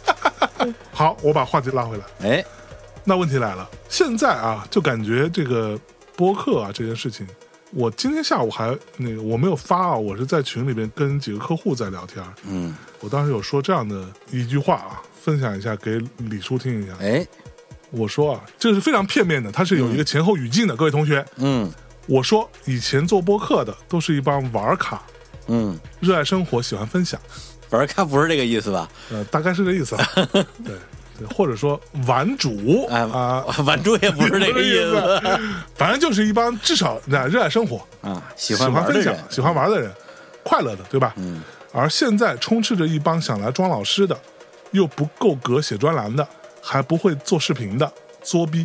这是你说的，这是我说的，我我是跟客户说的，发朋友圈啊，不不是不好，啊就这个事情不我是说了嘛，你在节目里边说，还不如发朋友圈呢。因为它有前因后果，它是它是在一个讨论的场景，啊，那就是当说，对，并不是泛指，而是特指的。啊不不不不不，谁？哎你说谁吧？ 没有这事儿，李叔你怎么看呢？哎，哎，你作为曾经也是一个是吧玩 咖，热爱生活，嗯喜欢分享嗯，啊，对吧？甭管是热爱哪方面的生活哎啊，热爱 X 生活也是可以的吗？哎，我觉得现在的播客都挺精英的，挺好的呀。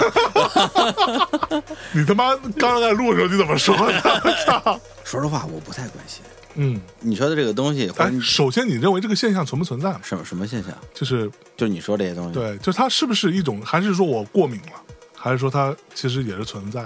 我真的没有办法去正式的回答这个东西，我只能说，我对于现在的播客环境也有类似的印象。咱俩如果是闲聊天儿，你跟我这么说，然后我会就是比较自然的随声附和说，对，没错，是这么回事儿，我他妈觉得也是，都什么什么玩意儿。但是呢，如果你咱们正经说的话，我觉得我没有办法去做结论，因为我没有听过，我不听播客，我真的不听播客，啊而且我不听播客没有什么特殊的原因，就是就分是单纯看不起其他播客。那就是私人原因，就是我不喜欢这件事情，这个事情它不让我觉得愉快，是不对，是？所以我没有办法说以前是什么样，现在什么样的。就是如果咱们就是按照狭义的播客，如果不把那个什么不是八分，你觉得算播客吗？八分算，八分算的话，那八分我听，对，然后迷失音乐我听，然后还有我们那个就是日坛孵化的节目里边有那么一两个我偶尔听，其他的我、我真的都不听，啊嗯我都真的不听。而且这一点其实它完全不会让我觉得说我有什么可骄傲的，而这个事情让我觉得很抱歉、很惭愧，因为我们自己也在做。这个 MCN 机构，然后我们也签约很多播客。我特别希望我在认识一个新的播客主播，然后我们之间也有合作关系的时候，我可以说，我说哎，你的节目我很喜欢，嗯啊，你的节目我听过某一期那个节目那某个观点特别精彩，我特别希望我能够这样真诚的表达，不是说为了捧对方而捧对方，嗯对，但是我实在是不愿意花时间听播客这件事情，导致就是我很多时候我在跟同同行聊天的时候，我没有办法去跟大家更深入的交流，嗯，对，我要说啊，我你这节目我很喜欢，我在撒谎。我说你节目没听过，好像对方觉得我好像很傲慢。就这个嗯事情对我来讲是一个很难受的事情，对他他挺困扰我的，对啊是不是啊？对，所以你说的那个情况，我只能说就是，如果比如说刷小宇宙，看一些评论，看一看大家的什么 show note 啊之类的东西，有时候会得到类似的感想。对，嗯所以反过来问你，你的结论从何而来呢？就是我举个例子，例子就不 举，哎面试不雅，朋克呢？面试不雅，不是很简单。如果我真的要举这个例子，哎，那我就要做做准备，嗯，那我就好好的抨击一下。那但是我没有准备，嗯。我现在你让我举，我说准备的话，你就找一期咱们这个行业的播客节目，对咱们播一段喷一段，播一段喷一段，对，就他妈现现场 喷，我拉拉片子。 我就告诉 你，我就告诉你这帮逼是怎么来的这期播客，嗯这帮逼是怎么样就这本书就读了读，或者说还没读完，看了点评论就开始引用过来去佐证自己的某种观点了。我觉得就很无聊，你知道吗？说实话，我觉得这个东西它存不存在呢？如果说也有一些人喜欢，甚至这些人声音还蛮大，那我觉得它合理，但是我不认同，我也不喜欢，我也看不上，我觉得很 low 逼。而我刚刚，比如说我到目前为止，除了咱们自己的播客和播客的联盟里边的播客之外、啊，我唯一提到的一个播客，比如说东亚观察局这种，我是觉得人家是真的懂，你懂吗？就是就至少在我听起来，我说这人家是真的懂，他就是干这事儿了。他就是研究这个事儿的，然后人家真的懂。这个说话状态是不一样的，你知道吗？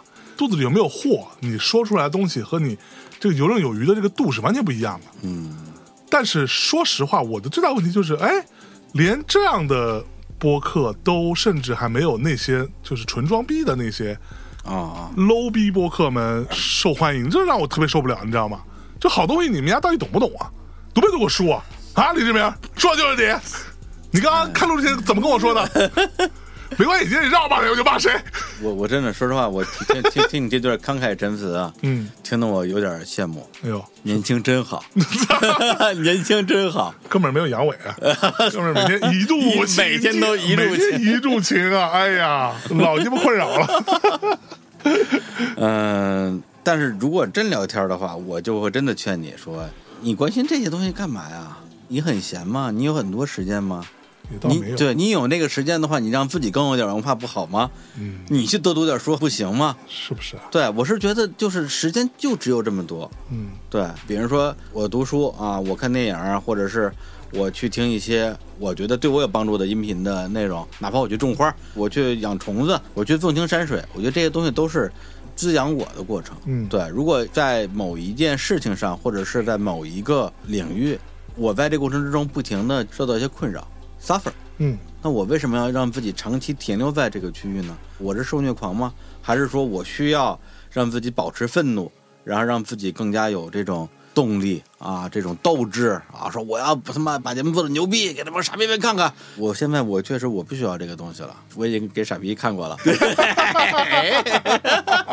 哎，哎，但是我不是说我一直都在这个里面，嗯我只是说今天突然之间想到这个事儿，嗯就拿出来说说。我平时其实不会跟人聊这个事儿的，对，偶尔吧，我觉得就是说，你说的这种情绪，我偶尔会有，比如说一些商业上的合作，如果说某一个项目我们也谈了很长时间，嗯然后没有谈到，然后另外一个同行接了，但是这个节目最后做出来，就以我的标准，我觉得做的很差，嗯那可能我会有类似的一种，就是不是很爽，哎，就觉得说他没有珍惜自己的这个对，职业嘛，是，对他可能他接单能力比较强，但是他没有更好的把这个客户需求服务好，我觉得这个会让我觉得挺遗憾的。我也跟就你这讲样，问题来了， 啊，我曾经跟你有过一样的这个啊问题，啊，但后来我发现啊，不是自我安慰啊，这真不是自我安慰。后来我发现问题在哪儿，啊咱俩都忽略了一个根本问题，嗯就是人家便宜，嗨，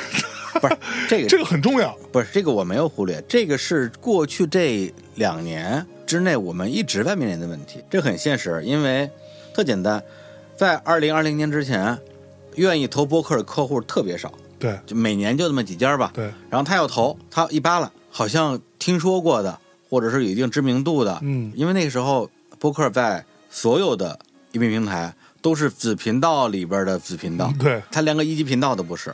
那时候也没有小宇宙，嗯也就是那时候你要看这种专门的播客平台，只有苹果的 Podcast。嗯对，那你打开之后，你能看到排排前面的都是郭德纲相声，啊然后罗振宇，什么教你学英文小说啊、潘吉 Jenny 告诉你，然后那个段子来了。嗯啊？段子来了，对，基本上你看，你再把前二十名里边的这些很明显不是播客的刨开，嗯，剩下的播客就这几家。对也就我投的话，投来投去就这几家。对，所以那个时候，虽然整体来讲，行业肯定是一个还非常、呃初期吧嗯初期早期萌芽一个阶段，对。但是其实咱们的在商务这块儿的这种机会其实并不少，对啊，只不过我们的单还有一些被某大大叉大叉某团电台 抢走了一些啊。有吗？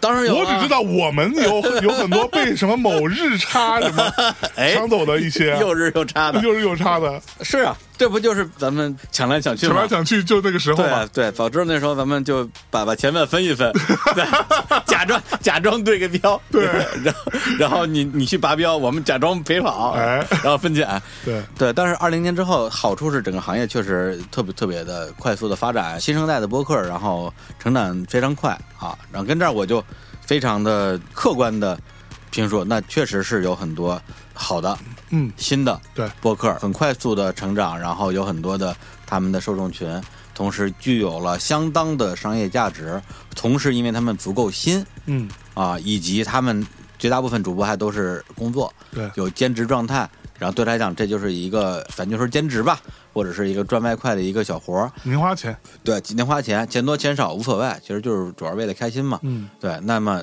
一方面啊、呃整个市场的呃关注到播客的这些客户会比之前多，而且会多得多。嗯但同时呢，我们这些做的时间比较久的啊，但当然我们不是只有年头儿，我们有我们的节目的。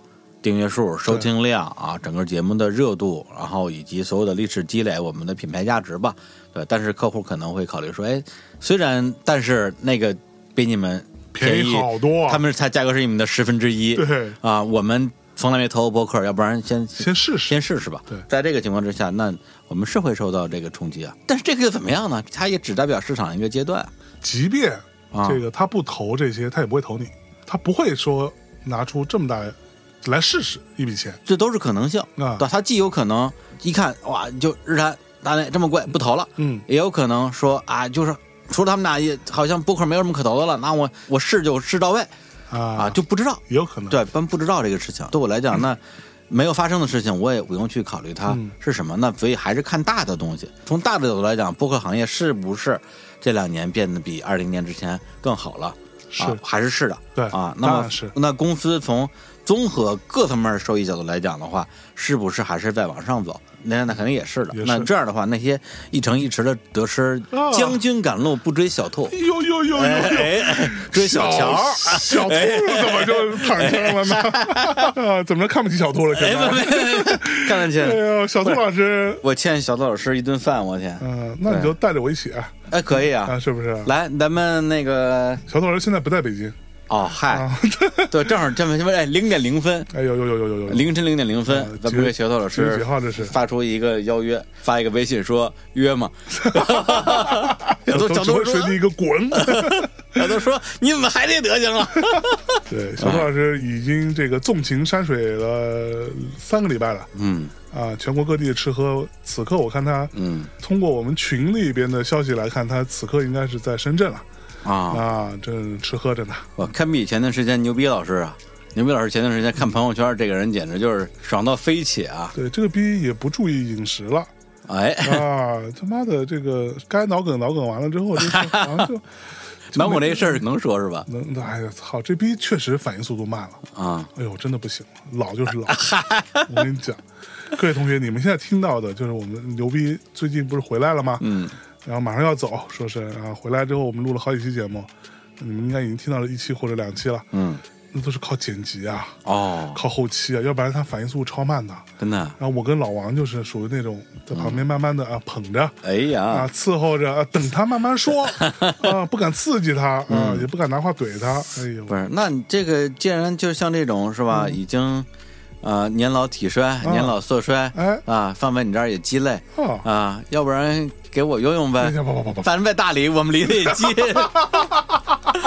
对，就是我们那个新办公室哎呦，弄了之后，院子里来的第一批客人就是倪兵跟老贺，俩人俩人来了，来了说：“哎，院子不错院子呀，不错呀我说：“哎来呀，我说来呀，录个节 目啊。”倪兵说：“这个事儿得跟象征说一下 啊，要不然象征该不高兴了。”我说：“不用管这个逼，没事儿。不是我们是吧？大内啊，跟你们日坛不一样，哎啊我们还是要是吧尊老爱幼。哦啊我们要尽我们养老的义务的啊！虽然他老了， 虽然这逼残了，是吧？但是咱还得这个面儿得给到，是吧？什么玩意儿哎啊不能让他随便到外边去追小兔去啊！那不是，那您们到我们这儿，那至少是一个退休教授的待遇是不是啊！我给他供 起来，啊呦我捧起来，是不是啊？哎，啊，然后就是让他畅所欲言呦啊，每天跟他录节目。反正我在大理也没有其他人跟我录， 没有嘉 宾。在我们这儿，啊你以为他就不畅所欲言吗？哎，他在我们这儿畅所，还在你那儿畅所呢？你琢磨琢磨，嗯， 嗯，我给他单开一节目，让人家畅所是我吧？孵化他。 那天我跟他真的是要录一个东西，聊那个 George Michael 啊哈，啊，你不许跟他聊， 你你把这个话话题给我留着，我要跟他聊我对 George Michael 没什么兴趣，啊。对我对 George Michael 也没什么兴趣啊但他特有兴趣。啊，对但他在节目里已经聊完了，要不然你这期节目 就别播了，别播了。 你不，你让我聊一遍，你别聊了。口就他能聊的东西其实很少，嗯，没有你想的那么多。就他读了一本书，对吧？啊我跟你说了，还有那纪录片儿啊还有专门有纪纪录片儿录片儿啊，然后他还认识专门有经纪人，对，都 聊了。全都聊完 了。你大爷！这些东西加在一起就半小时吧，多不到。那我跟他不嗯是，那我可以把纪录片看一遍，然后甚至我都不用看完，我只要我只需要看个评论，哎然后我就 可以录一期节目，表达自己学姐的观点。好 的，你跟这帮逼学姐什么不好？我哎操，不就是个玩儿，福报啊！福报啊！怎么就福报了？这事儿怎么就福报了？对，因为那节目没听，我举两个例子，一个就是那个石老板儿，石老板儿在他仅仅三十岁的时候，那时候他可能不到三十岁，那时候在他还在舞台上表演的时候，然后他有一个段子，他说这个男人啊，三十岁之前都是拿下半身思考的，嗯，啊，直到三十岁之后，我突然发现，哎，我还有个脑子。啊，但是这个段子的妙处不在于这个番儿，而在于他在舞台上表演，表演了十分 钟，就就就演 兄弟不能倒，撑住，就这个。啊，他现在已经不演这个段子了，啊，但是我非常喜欢。但当时我的感觉就是说，你三十岁的时候就发现了啊，这么早就发现了。是不是？，对我现在还没发现呢。哎嗯对，可能是这么一个阶段。对，但是呃我前段时间去听那个周濂，周濂在看理想有一个讲哲学的课，然后我忘了是哪个哲学家了，因为他讲了一串哲学家。哲学家他到了四五十岁之后，突然之间就是不像年轻的时候那么的充盈了。哎，好好好，啊，就是不见得是肉体阳痿，可能是精神阳痿吧，就是不愿意花那么多心思在男欢女爱上了。他讲的应该是那个古希腊时期的那个哲学家，嗯他在自己的日记里写，就是说这是上天赐给我的最好的礼物，让我拥有了大量的时间可以去思考这个世界的一切。但是这东西我觉得它是一种，嗯，就你刚刚说那个，我也想到，如果你没读过，我建议你去读。这个我读完了，嗯哪个呀？布鲁斯·斯普林斯廷啊，他那本书《生而奔跑》，叫哦《生而奔跑》 Born to Run Run 嘛，那个是可能是这么翻译啊。嗯那本书我觉得非常出乎意料，嗯就是它看起来厚啊，但是其实读起来蛮快的。嗯就是它有大量的特别真实的、特别袒露心胸的一些东西在里头，比如说他怎么面对自己阳痿这件事情，嗯他是最初是有多么的沮丧、多么的震惊，然后他写了一堆这种，他光这个东西他写了很长。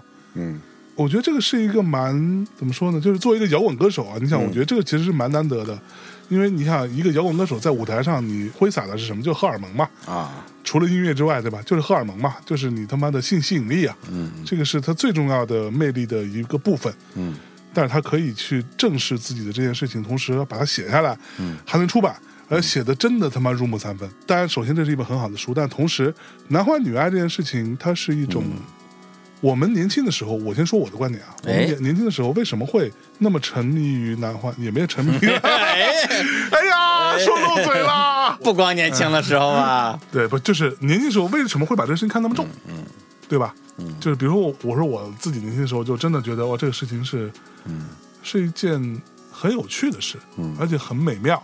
嗯它的一个重点是在于，我觉得两个点，第一个是我们小时候被压抑的太狠了。啊对，就是我们的成长环境，我嗯不知道现在年轻的孩子会不会好一些，或者说甚至更糟。我也不我知道昨天在我爸妈家那个收拾东西，就是翻一些那个我以前的小学、初中时候的什么贺年卡啊、啊往来信件，找到了一张我之前在那个大内的节目里提过的烧画，啊，对，就是一个穿着黑色泳衣的森林式美女，啊是，只要用火一烧，对她那个泳衣就没有啊了。对对对对对，我也有那个东西。对，然后后背整个那块儿都会被烧 穿了，还在呢。那现在我还能烧吗？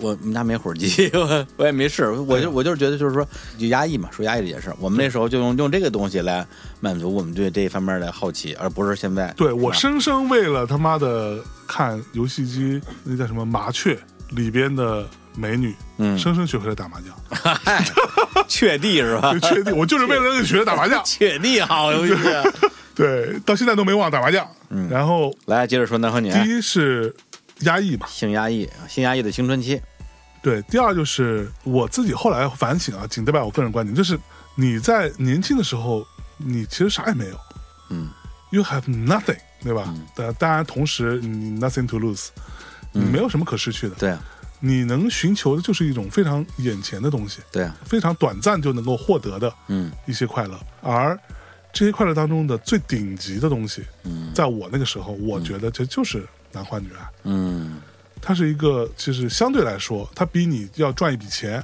比你要去获得一些社会上的名声，或者一些地位，或者去怎么着，都要来的更有趣一些，而且更快速一些。嗯嗯，那个时候，你想我们能挣多少钱啊？那时候你刚才工作，我刚才工作的时候，都差不多一个月就几千块钱。我挣好几万，你妈 逼，傻逼！我一出生便风华正茂啊，，对对对对对对对，你牛逼，你牛逼是吧？昨天吃饭都是我请客，啊，是不是啊？那你说呢？嗯，吃饭都是你请客呀？咱们他妈的只只要聚餐都是我请客，就是跟那那民源网那 那那帮逼，那帮对那帮孩子都是我请客那你还应该的呀， 啊，所以凭什么劫富济贫 是吧？你还应该的呀，对你吃大户啊你当时拿的都是不义之财 啊，对吧？我们都得要帮你去消耗这个钱，这是一种另外一种意义上的洗 钱，懂吗？Money laundering，对吧？不过我确实喜欢请别人吃饭，我嗯我我享受这种这种有有有有，结账的快感，嗯 傻逼！ 傻逼， 然后啥钱也没剩下，全给花了。对，然后那时候就会觉得这个事情是一个最顶级的事情，而且它中间还有很多类似于游戏性的一些存在。你不是说你去扑就一定能扑得到嘛？嗯，你不是说你去追就一定能追到手嘛？啊，但是我不一样啊， 又开始 吹，接着吹，并不是每一次都那么顺利，但是啊、最终的结局都是好的。嗯啊，good choice 啊，又没有水了是吧？你能给我个大杯杯吗？Oh my big baby，那你吹牛逼，给老子端茶倒水。你就这个他妈的那就满足了是吧？对啊 ，enough good enough good for me。蜂蜜。 好，然后当你年纪大了之后，是因为你变复杂了，嗯，因为你正所谓的啊，你可能一定意义上的像我说的，变成了某种既得利益者，你变复杂了，嗯你有更多的东西可以去追寻，你有更多的东西可以去享受，你可以以前你想都不敢想的事情，现在眼都不眨你就可以办了。嗯就很简单嘛。我记得那个时候我二十六岁的时候，iPhone 第一代发布，当时我还想说，我操，我什么时候才能买个 iPhone 啊？好贵哦！我对苹果产品的这种也不能叫痴迷吧，没到痴迷的程度，就是迷信吧。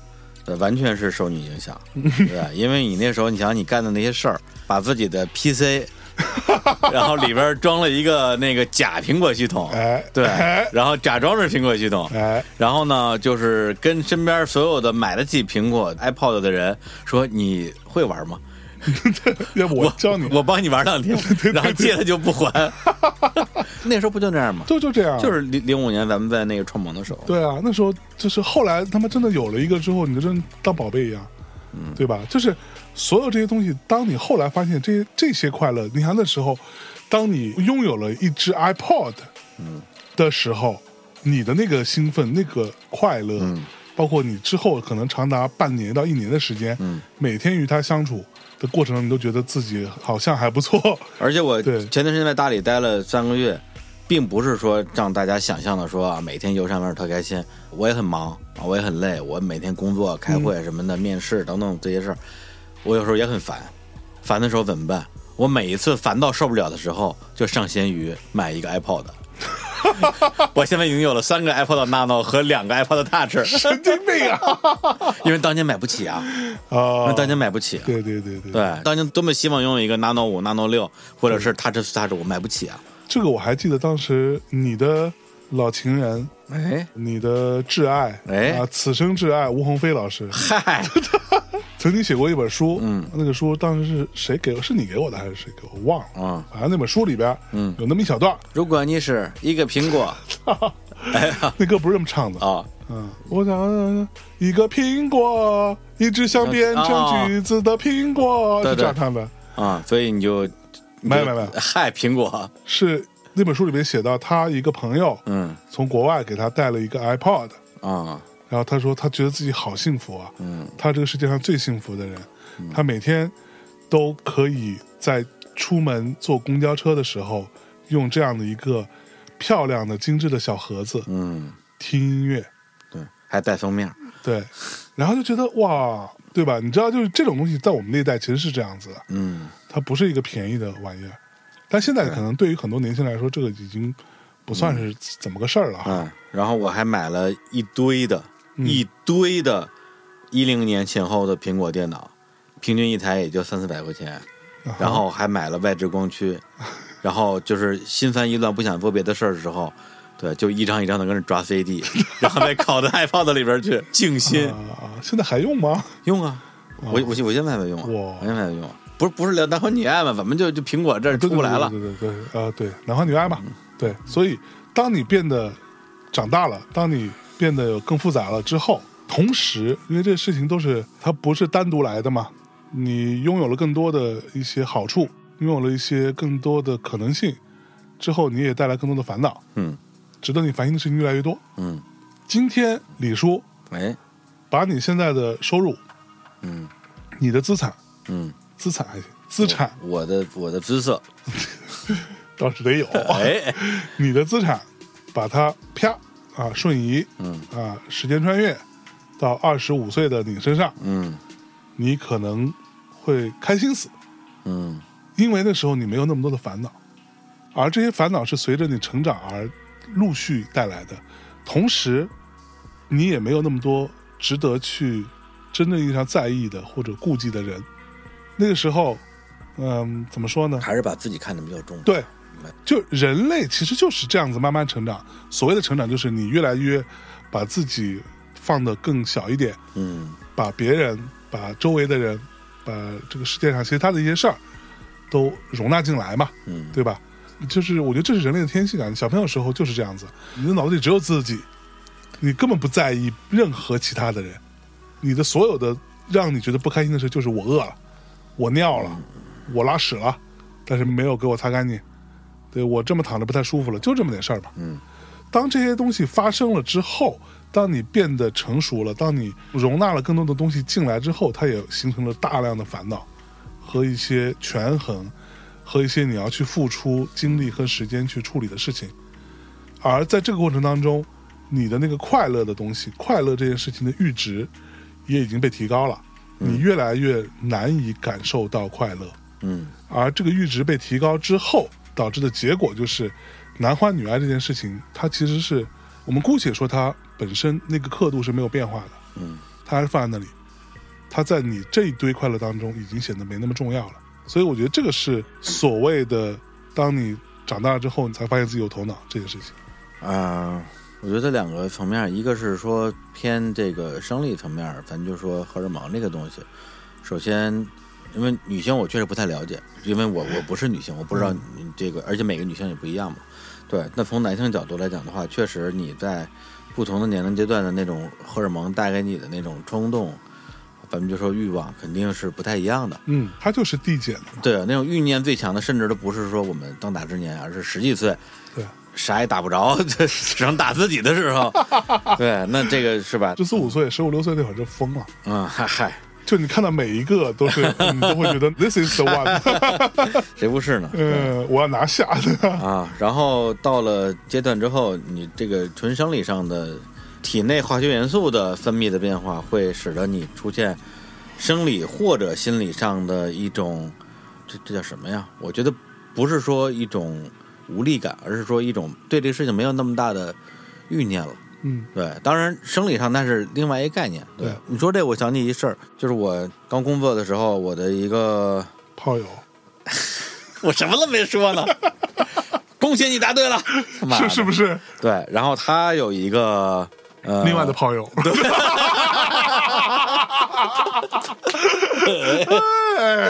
然后那炮友是一个就四十多岁的那么一个成功人士吧， OK 成功人士，然后仪表堂堂，嗯然后身家万贯，哎呀然后他就说，哎，前两天那那个谁谁谁来约我，我说怎么样？他说我就跟他呃试了试，我说然后呢？他说他阳痿了，我说啊，我说那然后呢？他按照他的视角，大叔就强作镇定，说啊这没什么的啊，这很正常。然后我当时听出这个段子呢，一方面呢有点那种幸灾乐祸，就觉 得说该 是吧是吧？你你心里肯定还是有点不爽嘛。第二个就是觉得说男人啊，男人不能说不行啊，人到中年怎么就这样了？对丢人，对啊，看你平时什么，看人家牛逼人哄哄模的，狗样的啊对现在连狗都不如。那也不至于。我这知道话你绝对说得出来，你当年你呀当年他妈的什么人都是，对，这个东西其实是一个特别原始的力量，就是人的财力，你的这种呃社会影响力，嗯你保护自己的能力，你影响他人的能力，你会跟他把这东西跟你的性力强行把它产生一个关联。对，所以为什么男生之间经常就是说特别无聊的跟人硬开玩笑，说我比你大，我比你大。对，这个东西实际上就是一个你往后退点，就是动物的那个层面的东西。对对对对我比你大就证明我比你牛逼，它是这么一因为个男性其实是非常动物性的，尤其是在年轻的时候。是有这个是有这个东西。对，对所以那个时候这个但笑是我嗯说我比你大，只是阐述事实，我不是为了吹牛逼。来，你继续说，来呀、 啊，现在就脱呀，操个 逼了，来来这一套啊！咱要比是吧？没一个洗过澡啊？那哎个，呀，然后就阐述这个东西嘛。嗯对，但是今天我再回头去想那个故事，我觉得我理解了他，我觉 得，对，而且我不惭一愧，点儿都不担心你或者是听了节目的，假如这段能播出来的话的人，然后因为这个点说啊，我知道你为什么理解他了，哎呀，我真同情你，嗯，我一点儿都不相信这个事情，因为这个事情不重要了，一点儿都不重要，而且这个事情跟你们一点儿关系都没有。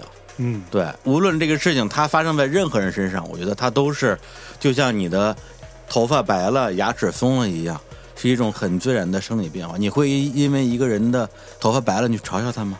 嗯对，你会一个人因为他年纪大了之后，他可能变得年老驼背，然后走路缓慢，你会嘲笑他吗？你不会的。嗯那为什么要因为这个去嘲笑别人呢？因为这个事情特别适合被娱乐化。对对，包括最早你像穆文美、王磊那个事情，啊，对吧？最早的时候啊，什么他什他么，怎么说来着？好就像是就是我就是说什么什么王磊只有三分钟之类的。啊，然后王磊就在那个语境之下变成了大家的一个笑柄，说：“哎呀，你个摇滚音乐人，只有三分钟，哎呀，真是真是，嗯是对啊。”但是现在想想，这是什么呀？这他妈不就是一种他妈的语言暴力和霸凌吗？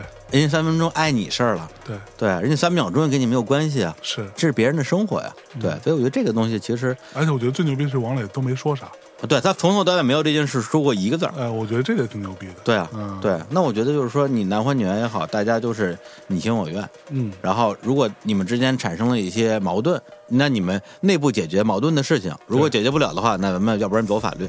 然后你拿这个事情来攻击对方，什么叫换位思考？如果说你俩之间的矛盾，最后王磊跳出来说说穆子美啊，你可不知道他在床上玩，这东西是不是会被人骂死？啊，是不是会被人骂死？那为什么反过来讲，大家就会觉得说哇，这个男只有三分钟，我们一直在嘲笑他，为什么是这样的呢？你是要导出一个女性在中国的语境下还是有很多优待的这样一个结我论可吗？我可什么都没 说，我只是说咱们去讨论任何一件事情的时候，多站在别人角度去思考一些问题嘛。这个点我是觉得，仅就这个小故事来讲的话，我是觉得就是生理层面，它是一个就是从个人角度是不重要的事情。那当然，你们比如说你有固定伴侣，你们两个之间的这个什么夫妻生活和谐，那是另外一个话题，咱们单说。还有一个东西是一个心理层面的东西。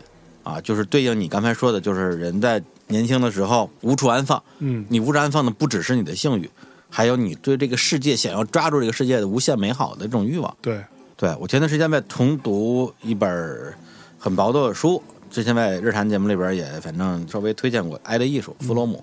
啊，我这次重读也只看了前面十来页吧，然后就觉得说，嗯，商量了一下，我得消化消化，我得消化消化再看。它里边讲就是说人，它有它的一个定论，它定论就是说所有人或者说几乎所有的人一生的课题就是如何面对自己人生之中的挥之不去的孤独感，嗯，如何你去对抗这种孤独感。然后大家通常会选取的方式有以下几种：第一，纵欲，嗯，就任何形式的纵欲，嗯对，性欲也是纵欲，喝酒也是纵欲，食欲暴也是嗯食、吸毒啊，什么滥交、群癖这些东西，那你说群批还行，原话啊嗯对书里就这么写的，这个不是我说的，就是通过这种极致的纵欲的体验，然后让自己在由于纵欲带来的那种超我的状态，嗯，来摆脱那种孤独感。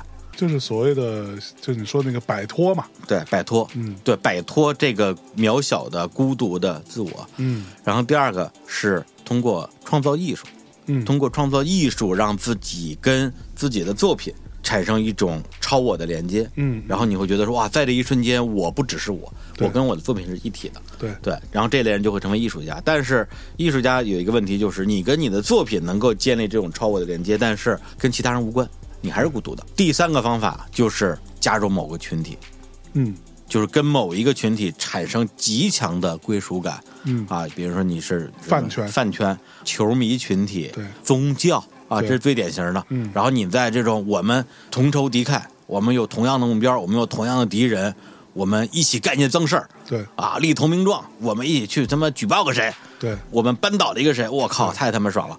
通过这种东西来让自己去摆脱这种孤独感带来的纠缠。对，其实这种群体性的东西，它最大的一个鲜明特点就是它的任务，如果我们可以归纳出任务的话，都很简单，嗯，都很直给，对而且不是你达不到的，也不是你轻易可以达到的，嗯你是需要一个过程，需要一些努力可以达成的一个任务。嗯嗯这种东西它在过程当中就会把你的那些所谓的打引号的那些奇怪的胡思乱想的东西先丢到一边，你就放到这里头来。嗯，对，所以才会形成这样的，你可以说是群体无意识也好，还是怎么着也好，群体狂热也好，嗯，它都会达到这个目的。嗯，对，它不能太复杂了。是。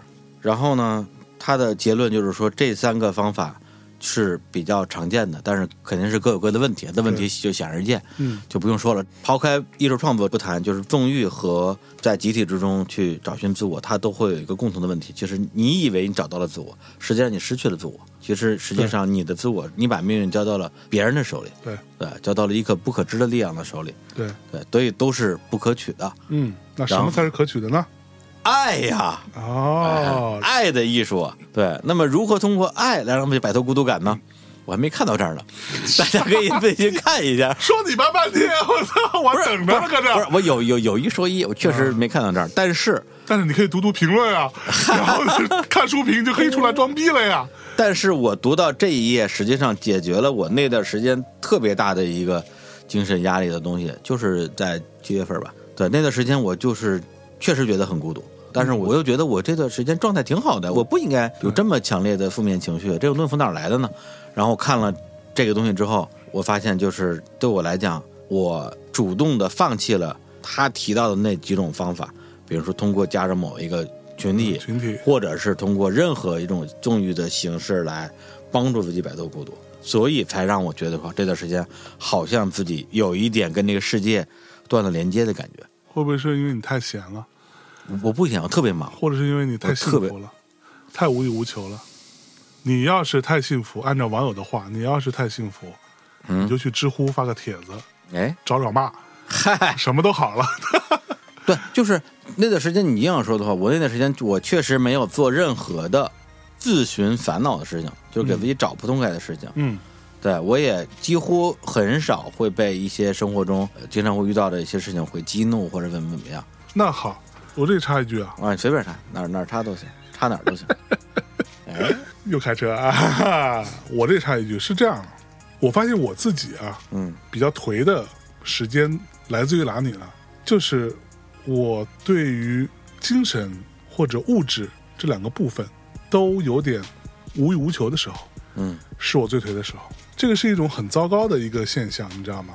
就举个例子哈，嗯比如这一段期间，大概可能这两个多月以来，嗯，我没有任何想买的东西不是这个，咱们那天微信不是聊过吗？啊，就是有那么两天我特别颓，对然后什么都不想买，对，想半天想不出来想买的东西来，然后颓了，我就给你推荐了一堆东西这些嘛，东西，但最后我也我我也没有买没，有买。啊太贵了，电视还好啦，我等双十一。对，就是至少你还可以等双十一，对吧？嗯嗯那对于我来说，我这段期间我是新手机我没有什么兴趣，呃，当然出了我可能会买，但是它不在我的考虑范围内。 对，它不是一个 surprise 的东西。对，它不会让我觉得我买了之后会开心很久，不会。我现在手机用的也挺好，我的手机用了三年了， 没有任何问题。我前段时间就是因为就是实在找不到，比如说通过说买一个什么手机能让自己爽，啊我去买了一个黑莓， 我买了一个黑莓什么九九零零，然后呢， 然后玩儿啊，啊，不是玩玩机 啊，这真的就是就没有这个。那比如说，之前还想要个 iPad Pro，嗯，现在也不想，因为我已经有了，发现也就那样。对，当然是很好用啊，但是都不构成，对吧？什么电视机我也有了，音响我也有了，PS 五我也有了，啥啥我都有了。你把这些都给我， 然后我什么都有了，哎然后我就想再买一发，对是吧？ 就什么都有了之后，你就觉得，但我不是在说我我有多这个花不了多少钱啊，坦白讲，各位同学，但是问题又来了，我又没有想到我在精神层面上，我想去买点什么，我想去弄点什么新的玩意儿，或者说学习点什么新的东西，我没没想到，直到哎，这个事情出现转机，就是我哎，视频这个东西到底是怎么弄的，我想稍微学一下。哦，然后我就去学习一下，我在这里头找到了一点点乐趣。目前就是，当然这个东西它其实说白了没有那么复杂啊，没有我之前想象的那么复杂。 作为一个你有做音频经验、你有做设计的经验的人来说，它其实有很多经验是可以相通的，只不过你需要去操作另外一个软件而已，就是这么简单的一个事儿。然后我在目前稍微捣鼓捣鼓，在闲暇之余当一个小爱好去捣鼓捣鼓的时候，发现一定程度上有一点点乐趣了，让我找到了一些做设计的乐趣。嗯就当年做设计时候的乐趣，现在做设计对我来说没有啊，乐趣。你做设计都没有乐趣我了做，设计没有乐趣哦，poor you， ，fuck you！怎么着你你做设计还有乐趣啊？ 我设别的有 乐趣，哎呀，做什么呢？ 射 你，射你 脸，但这个东西会让我稍微又回过头来稍微警醒一下，就是你感觉在不停的抓一些救命稻草。啊，我好不容易抓到了这个，我觉得好像有点意思，我可以在这上面去消耗一些我的无处安放的激情之类的。你说这问题我也没有解决，嗯呃，可能我把那本书看完，没准能找到答案。对我现在就是，比如说，呃，消费、购物，几乎不能让我觉得开心对啊。就最近这两三个月，唯一一个就是让我真觉得，就这个东西是我真想买，而且是一直想买，然后终于买到了，特别开心。就是《福星小子》的那个漫画的再版，对，因为我特别喜欢《福星小子》这个漫画嗯拉姆啊，拉姆。然后，但是就是喜欢拉姆，我选朱星当，因为朱星当是我的人生偶像。出行他多 loser 的一个哎，人，对啊，所以我就在模仿朱星当的过程中，人生过得很失 败嘛，对啊，就过得很失败啊，没事，你模仿什么出行他啊？ 啊 阿当啊，对，然后但这个这跟花钱多少没关系的，啊，对，因为我一直想买这东西，但是这东西没有，对，它只有一个特别老的一个版本，然后呃，已经出了，可能也得有二十年以上了，然后只有二手，而且卖的贼贵，我就觉得有点不划算没。有意义。对，结果今年刚刚出了一套新版，台湾出的，对对对，而且它是分成三个盒装嘛，一共大概二十多本吧。火，然后，而且刚出了一盒，等于说刚出了三分之一，哦我就把这三分之一三分之一买了。哇，就是开心。太到手那个那个感觉就真的开心。哇，Forever Love。高桥留美子老师，对，这个是我这几个月这真的是让我觉得还不错的一个消费。除此之外，别的就是包括那些买 iPod 呀，买什么这都没有让你老开心苹果呀，买黑莓 啊，就觉得说啊，就是那种快乐，就跟你抽根烟带来快乐感差不多，就觉得说啊，好烦，抽根烟吧，就是没有特别强的感觉。然后至于生活中那些小乐趣，比如说吃到一个好吃的饭。啊，今天看到一个哇，今天这个晚霞或者哎彩虹，看到的时候是很开心，确实很开心。但是它转瞬即逝，它没有什么特别多沉淀的东西没，错。真正能够我现在能够抓到的，最让我个人觉得说哇，我在活着，然后感觉到自己特别的被满足，就是自我提升。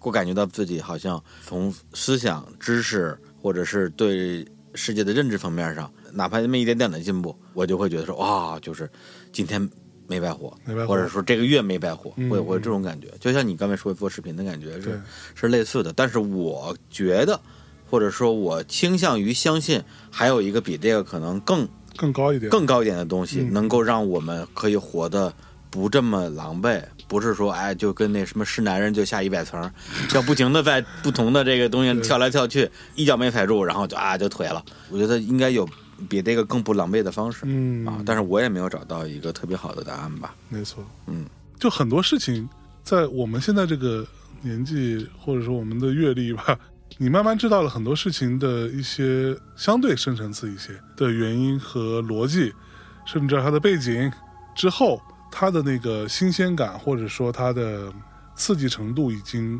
完全消失了。对，就是因为当你更不了解这个世界的运作的方式的时候，嗯，看到的东西都是一个一个的整体的对对对东西，对对你可以享受这个整体对，但你一旦对它有了过多的了解，你就会自动拆解它。对，拆解之后，很多乐趣就自动消散了。就一地鸡毛，其实最后都对，所以这个问题确实，很难解决。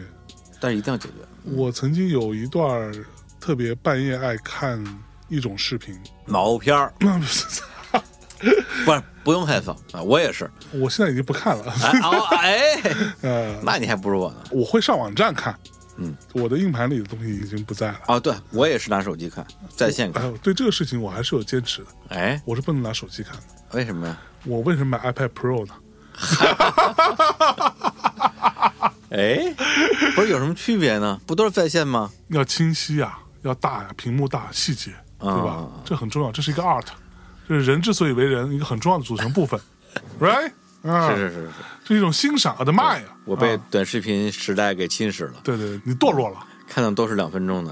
我操！然后我呢，半夜喜欢看两种视频，一种呢就是那种，尤其是俄罗斯那边的，一个人带着一把斧子、一把锯子、一些最简单的装备，去到森林里边，大体上都是大雪皑皑的那种啊原始森林，锯木头，完了自己盖一个小屋子，完了在里边生火，然后做一个简单的晚餐。整个视频差不多二十分钟到三十分钟左右啊，这一期就是这整个一个故事，它都是有稍微剪辑一下、加快放什么之类的，嗯，这是一种。另外一种就挺好是的修那个牛蹄子，你看过修牛蹄子的吗？我都没听说过这件事情。修各种动物的蹄子，嗯，就动物啊，这个它的蹄子呀，哎就你可以理解为是类似于咱们人的指甲，哎，如果你不修它，它会越长越长。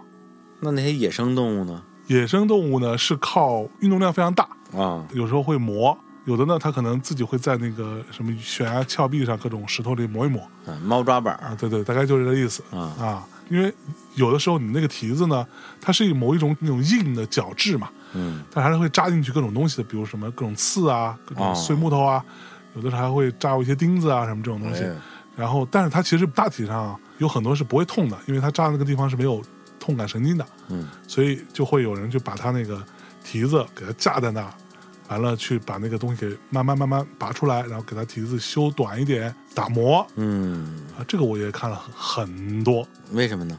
呃，你的爽点在哪儿？当时就是你看到一个乱糟糟的东西被收拾干净。那你为什么不把自己家收拾干净呢？我能收拾都已经收拾过了， 对我们家已经挺干净了哎，啊！那你我为什么办公室这么乱呢？因为有你这种脏脏的人来 啊，他能干净了吗？然后，嗯但是我挺好的看完这些东西之后，挺好的，嗯，然后呢？短时间之内啊，我是觉得啊很舒服嗯，啊。你想想，在那种大雪皑皑的森林里边，然后哎一个小木屋，然后在里边烤个火，噼里啪啦的篝火的声音，外边又下着大雪，他出来可能还要再去找一些柴火回来接着烧，睡一觉拿一小锅做口东西吃，滋啦啦的油声很舒服。给你推荐一个动画片儿叫《摇曳露营》，基本上也是一样的效 果，差不多。是不是啊？嗯，但是问题来了，这事情持续了两个礼拜吧，到三个礼拜，轰啊了两个礼拜，一直在看，一直在看，睡觉之前一直看，修把你长长出了蹄子。 修 牛修牛蹄子和野外这种露营，嗯啊，我觉得更算是类似于野外求生的范畴。但我突然有一天意识到这个事情不对，哪里不对呢？它解决的问题是解决了我如何消耗这个时间的问题，并没有解决我根本性的问题。如果这个时间它就跟你看一个剧、看一个什么动画、一个一本书一样，如果它让你觉得愉悦的话，你为什么还要去苛求它有哎额外的效果呢？最大问题来了，我为什么说这个例子呢？嗯这事儿跟你看一个好看的晚霞，嗯，是一样的，就他留不下来东西。那个时候就在想说，为什么非得留下点什么呢？为什么非得有沉淀呢？嗯对，沉淀是不是某一种诅咒？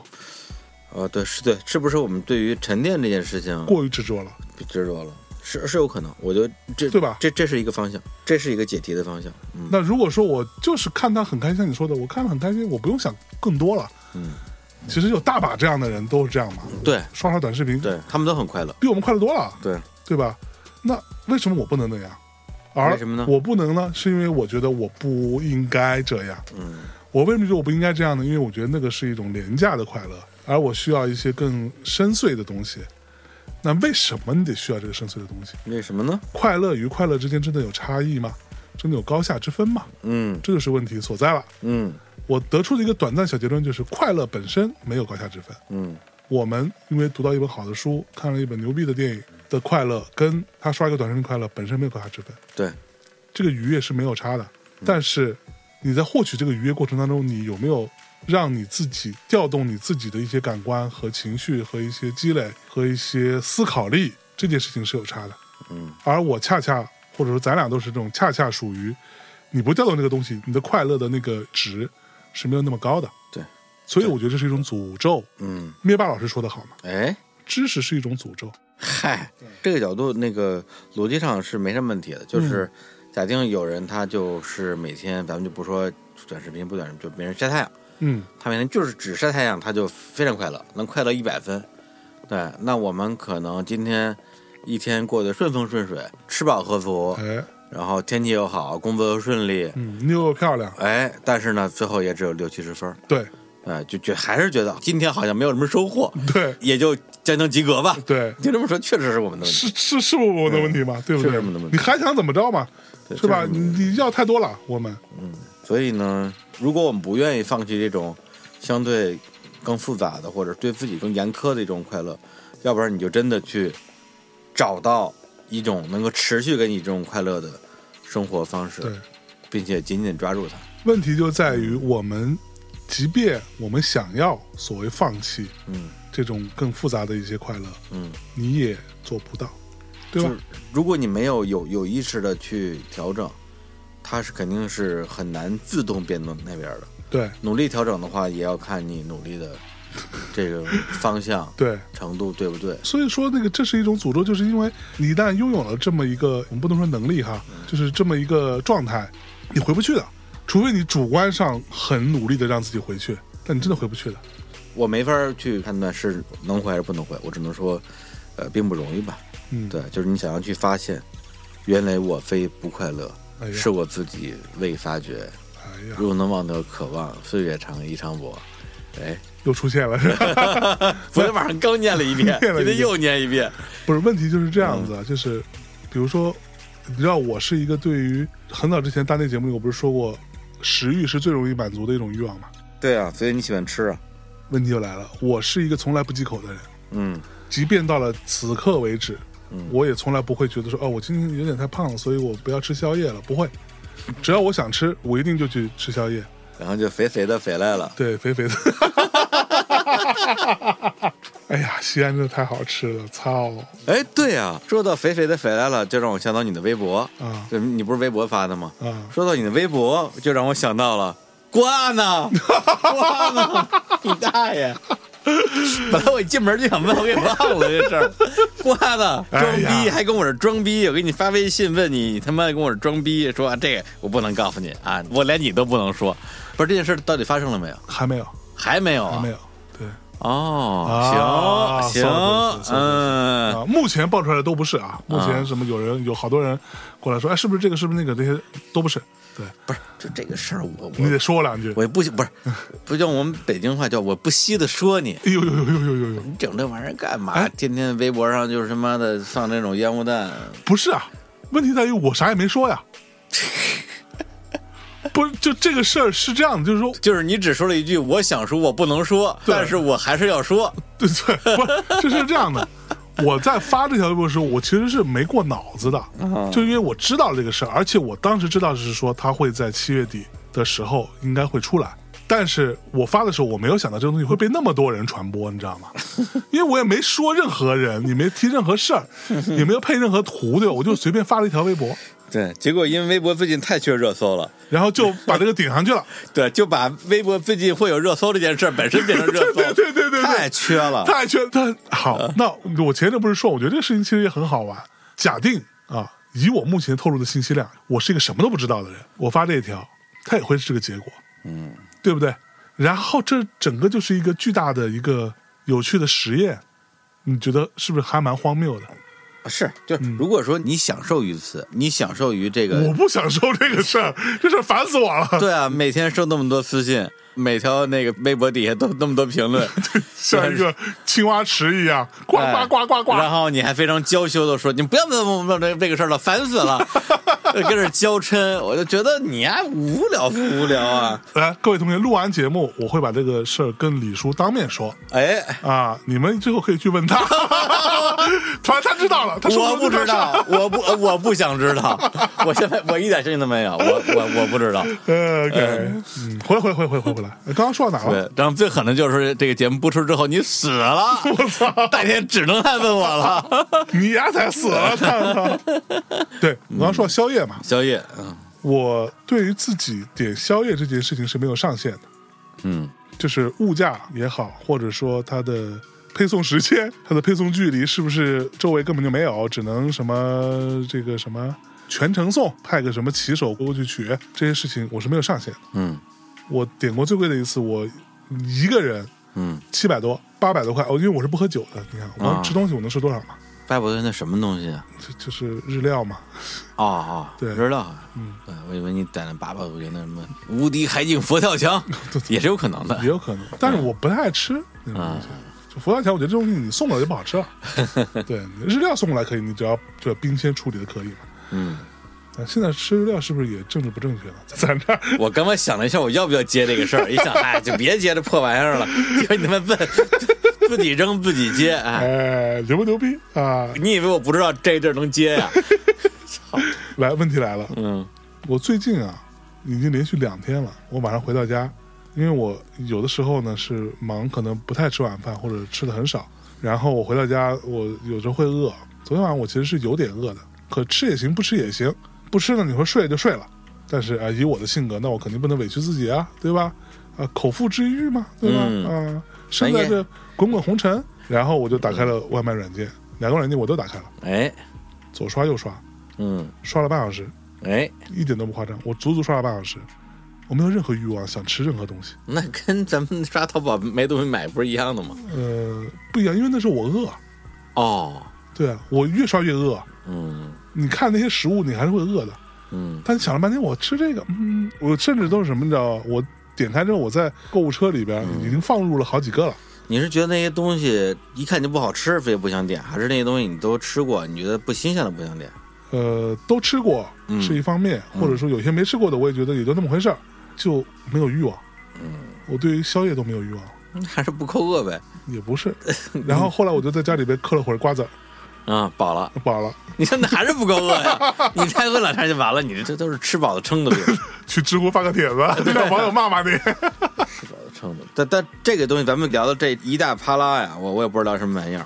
对，但是它的综合一个点就是，我们这个阶段啊，低欲望症候群啊，这个问题有可能是需要我们再花一点时间去解去决解的。决的。对你没有欲望，你就没有东西可以满足，没有满足你就不会快乐，你不快乐的话，你就会不快乐， 怎么办呢？怎么办呢？好烦啊，解决不了了。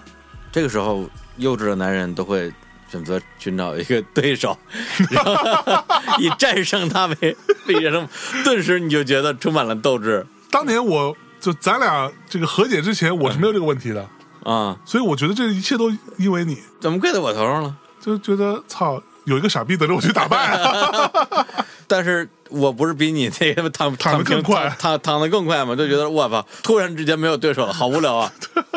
对，对啊，那我们要不要找个别的对手？哎，我们可以一起携手打败他。嗯，那找谁呢？播客圈子里应该是没有什么这样的人值得我们携手去打败的 吧？咱们干点别的，嗯对吧？嗯，我往哪个方向说？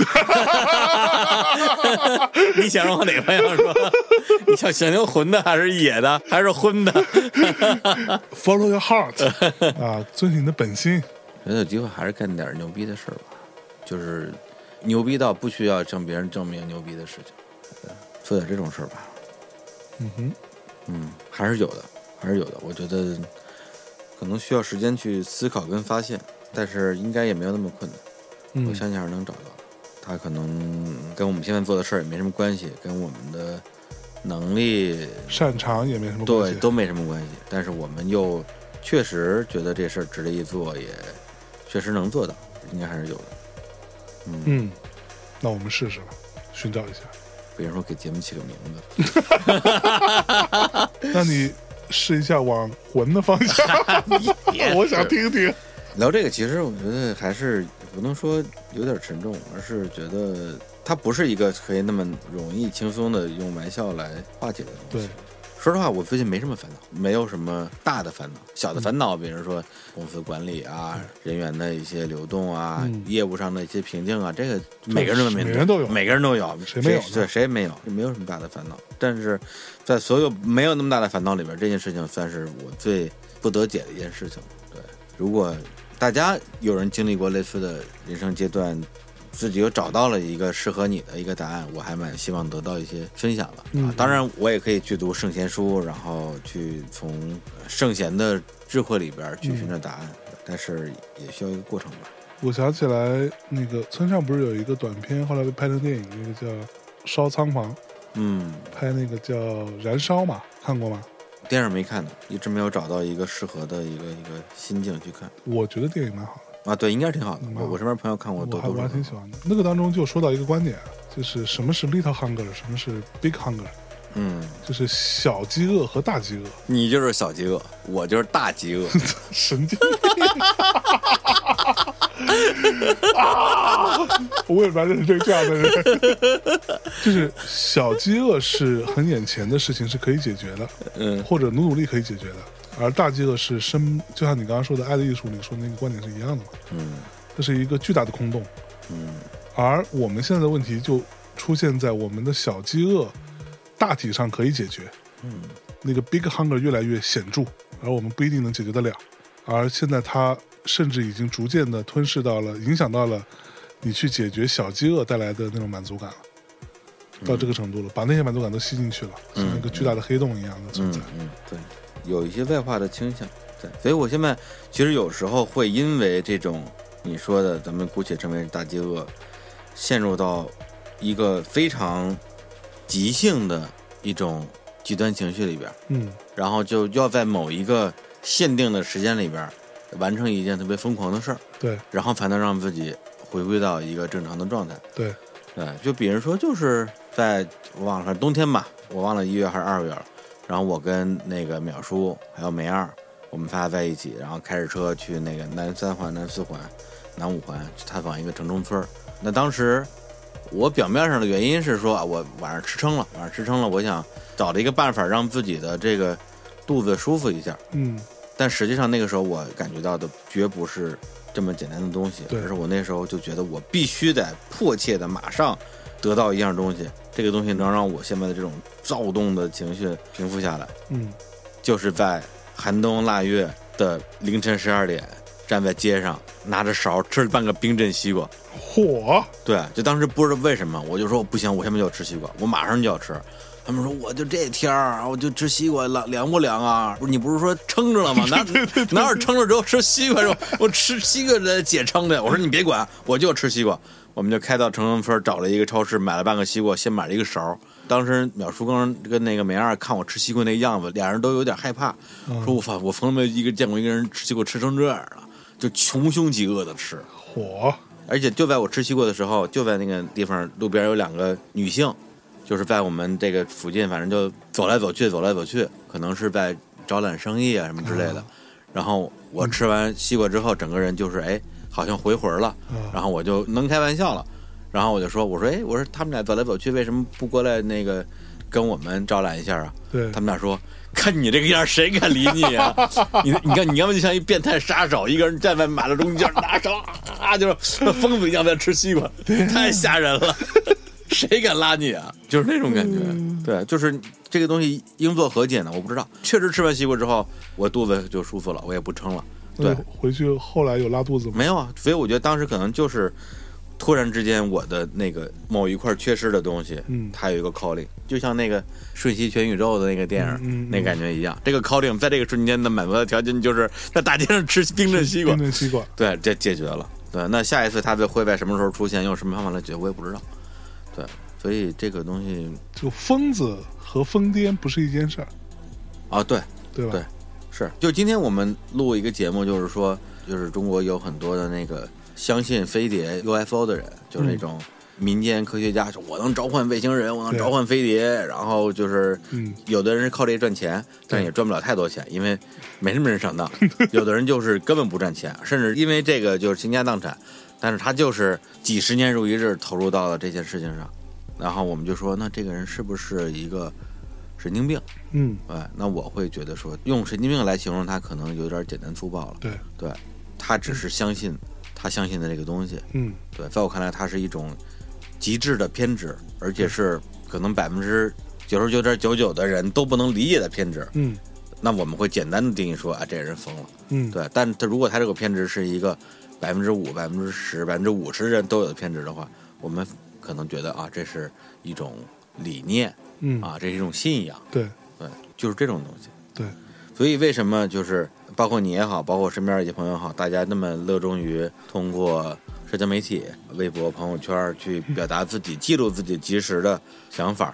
然后我我已经两年多，快三年没有用过微博了。嗯，而且特别好笑的是，现在的情况就是，你不发微博，大家就觉得你把微博清空了；嗯，你很长时间不发微博，大家就觉得你账号了。嗯但是我他妈只是没有发微博而 已，对，就很诡异。但为什么呢？而且我现在朋友圈也很少发，嗯对我可能就是不想发的时候，连着几个月我把朋友圈功能一关，我既不看也不发，就是我在想通过这种我认为有可能对我有效的方式，让自己尽量的去内化的去思考、去观嗯察、去怎么样，就包括像这种程度的交流，在我的生活中是会有的，就是我碰到适合的朋友是。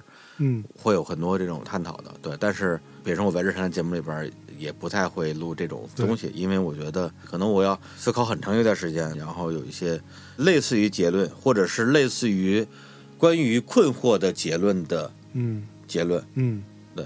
至少我们能有一个点支撑我们完成这个探讨，我才会说通过这样一个外化的形式去表达一下，嗯，对。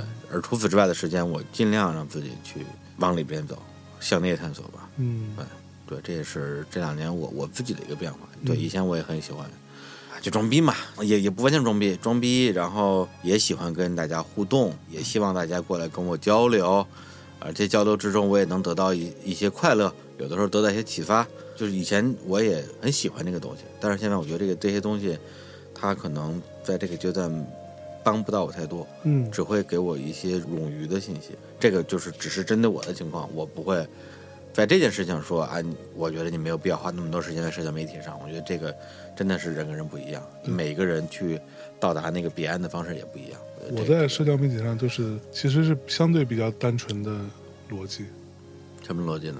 就是发泄。嗯、我在微博上就是发泄，不是吧？你微博其实有很多分享的东西。分享一些少吧？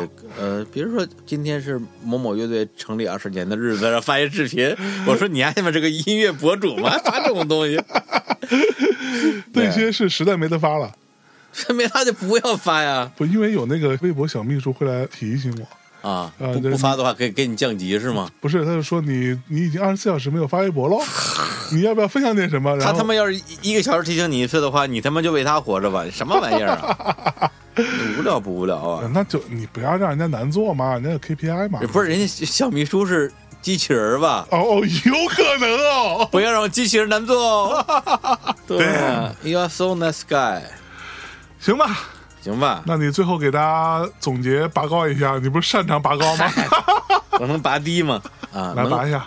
对，就是觉得，呃，一个是去年那个十一月份跟向征我们俩说了要录一个东西，后来也是就各种各样的原因吧，就除了起不出名字之外，其实最大最大的原因还是因为太忙了，嗯我们俩都太都他妈太忙了，对，但是节目之外的交流，反而就是他妈。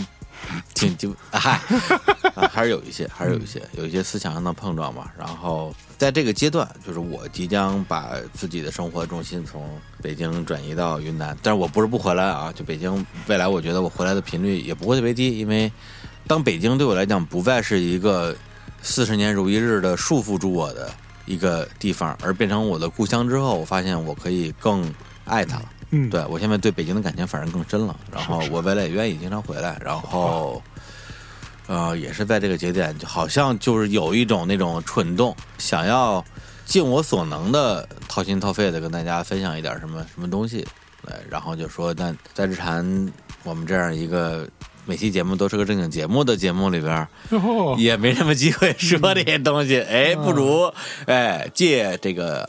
贵宝地啊，借你们这样一个啊，非常的有有有调性的， 哎，是吧？你好好说， 嗯有哎逼格的，哎，哎，电台，然后录一个，对于我来讲是一个非常 old school 风格的东西，因为很多年没录过这样的东西了、啊，都是因为当年的一念之差，都他妈赖你，哎对，没什么没什么机会，像就像这样，就是以一种半私人半公开的方式去进行交流，然后说一些特别胡逼的东西，荒腔走啊板，荒腔走板，对，又黄又暴力的东西去，确确实很难，确实很难。对，所以今天反正聊了挺多的，很多东西其实如果没有一个让我觉得很自如的、嗯很放松的气氛，可能我也没有办法去聊的那么的，尽量没有保留吧。嗯对，所以我觉得就今天晚上这个交流也是说了一些我这段时间其实挺想跟除了关注节目之外啊，也关注我我们这个嗯你这人个人嗯的朋友，跟大家的一次聊天，哎呦，这样一个发心吧。是不是啊？是 啊，行吧，那就这么着吧，最后放首歌吧，李叔，哎，我扒拉了一下我的歌单啊，因为我今天穿了一双橙色的袜子，不对，就橘色的袜子，所以呢，我们就来放一首来自于顶楼的马戏团的歌曲《向橘红色的天空叫喊吧》。啊，这这首歌也没有什么旋律可言啊，就是一首嚷嚷的歌曲啊，但是我一直还挺喜欢的。它的歌词是这样嚷嚷的。嗯，我们永远的年轻，我们永远的倔强，我们永远的纯洁，没有人可以消灭我们。火，在这跟大家再见，拜拜。拜拜。我们永远的年轻，我们永远的倔强，我们永远的纯洁，我们永远的纯洁，没有人能消灭我们，没有人能消灭我们。我们永远的纯洁，我们永远的纯洁，没有人能消灭我们，没有人能消灭我们。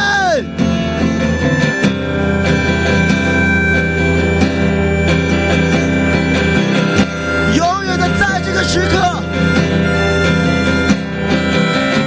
永远的在这个时刻。一起歌唱，一起歌唱。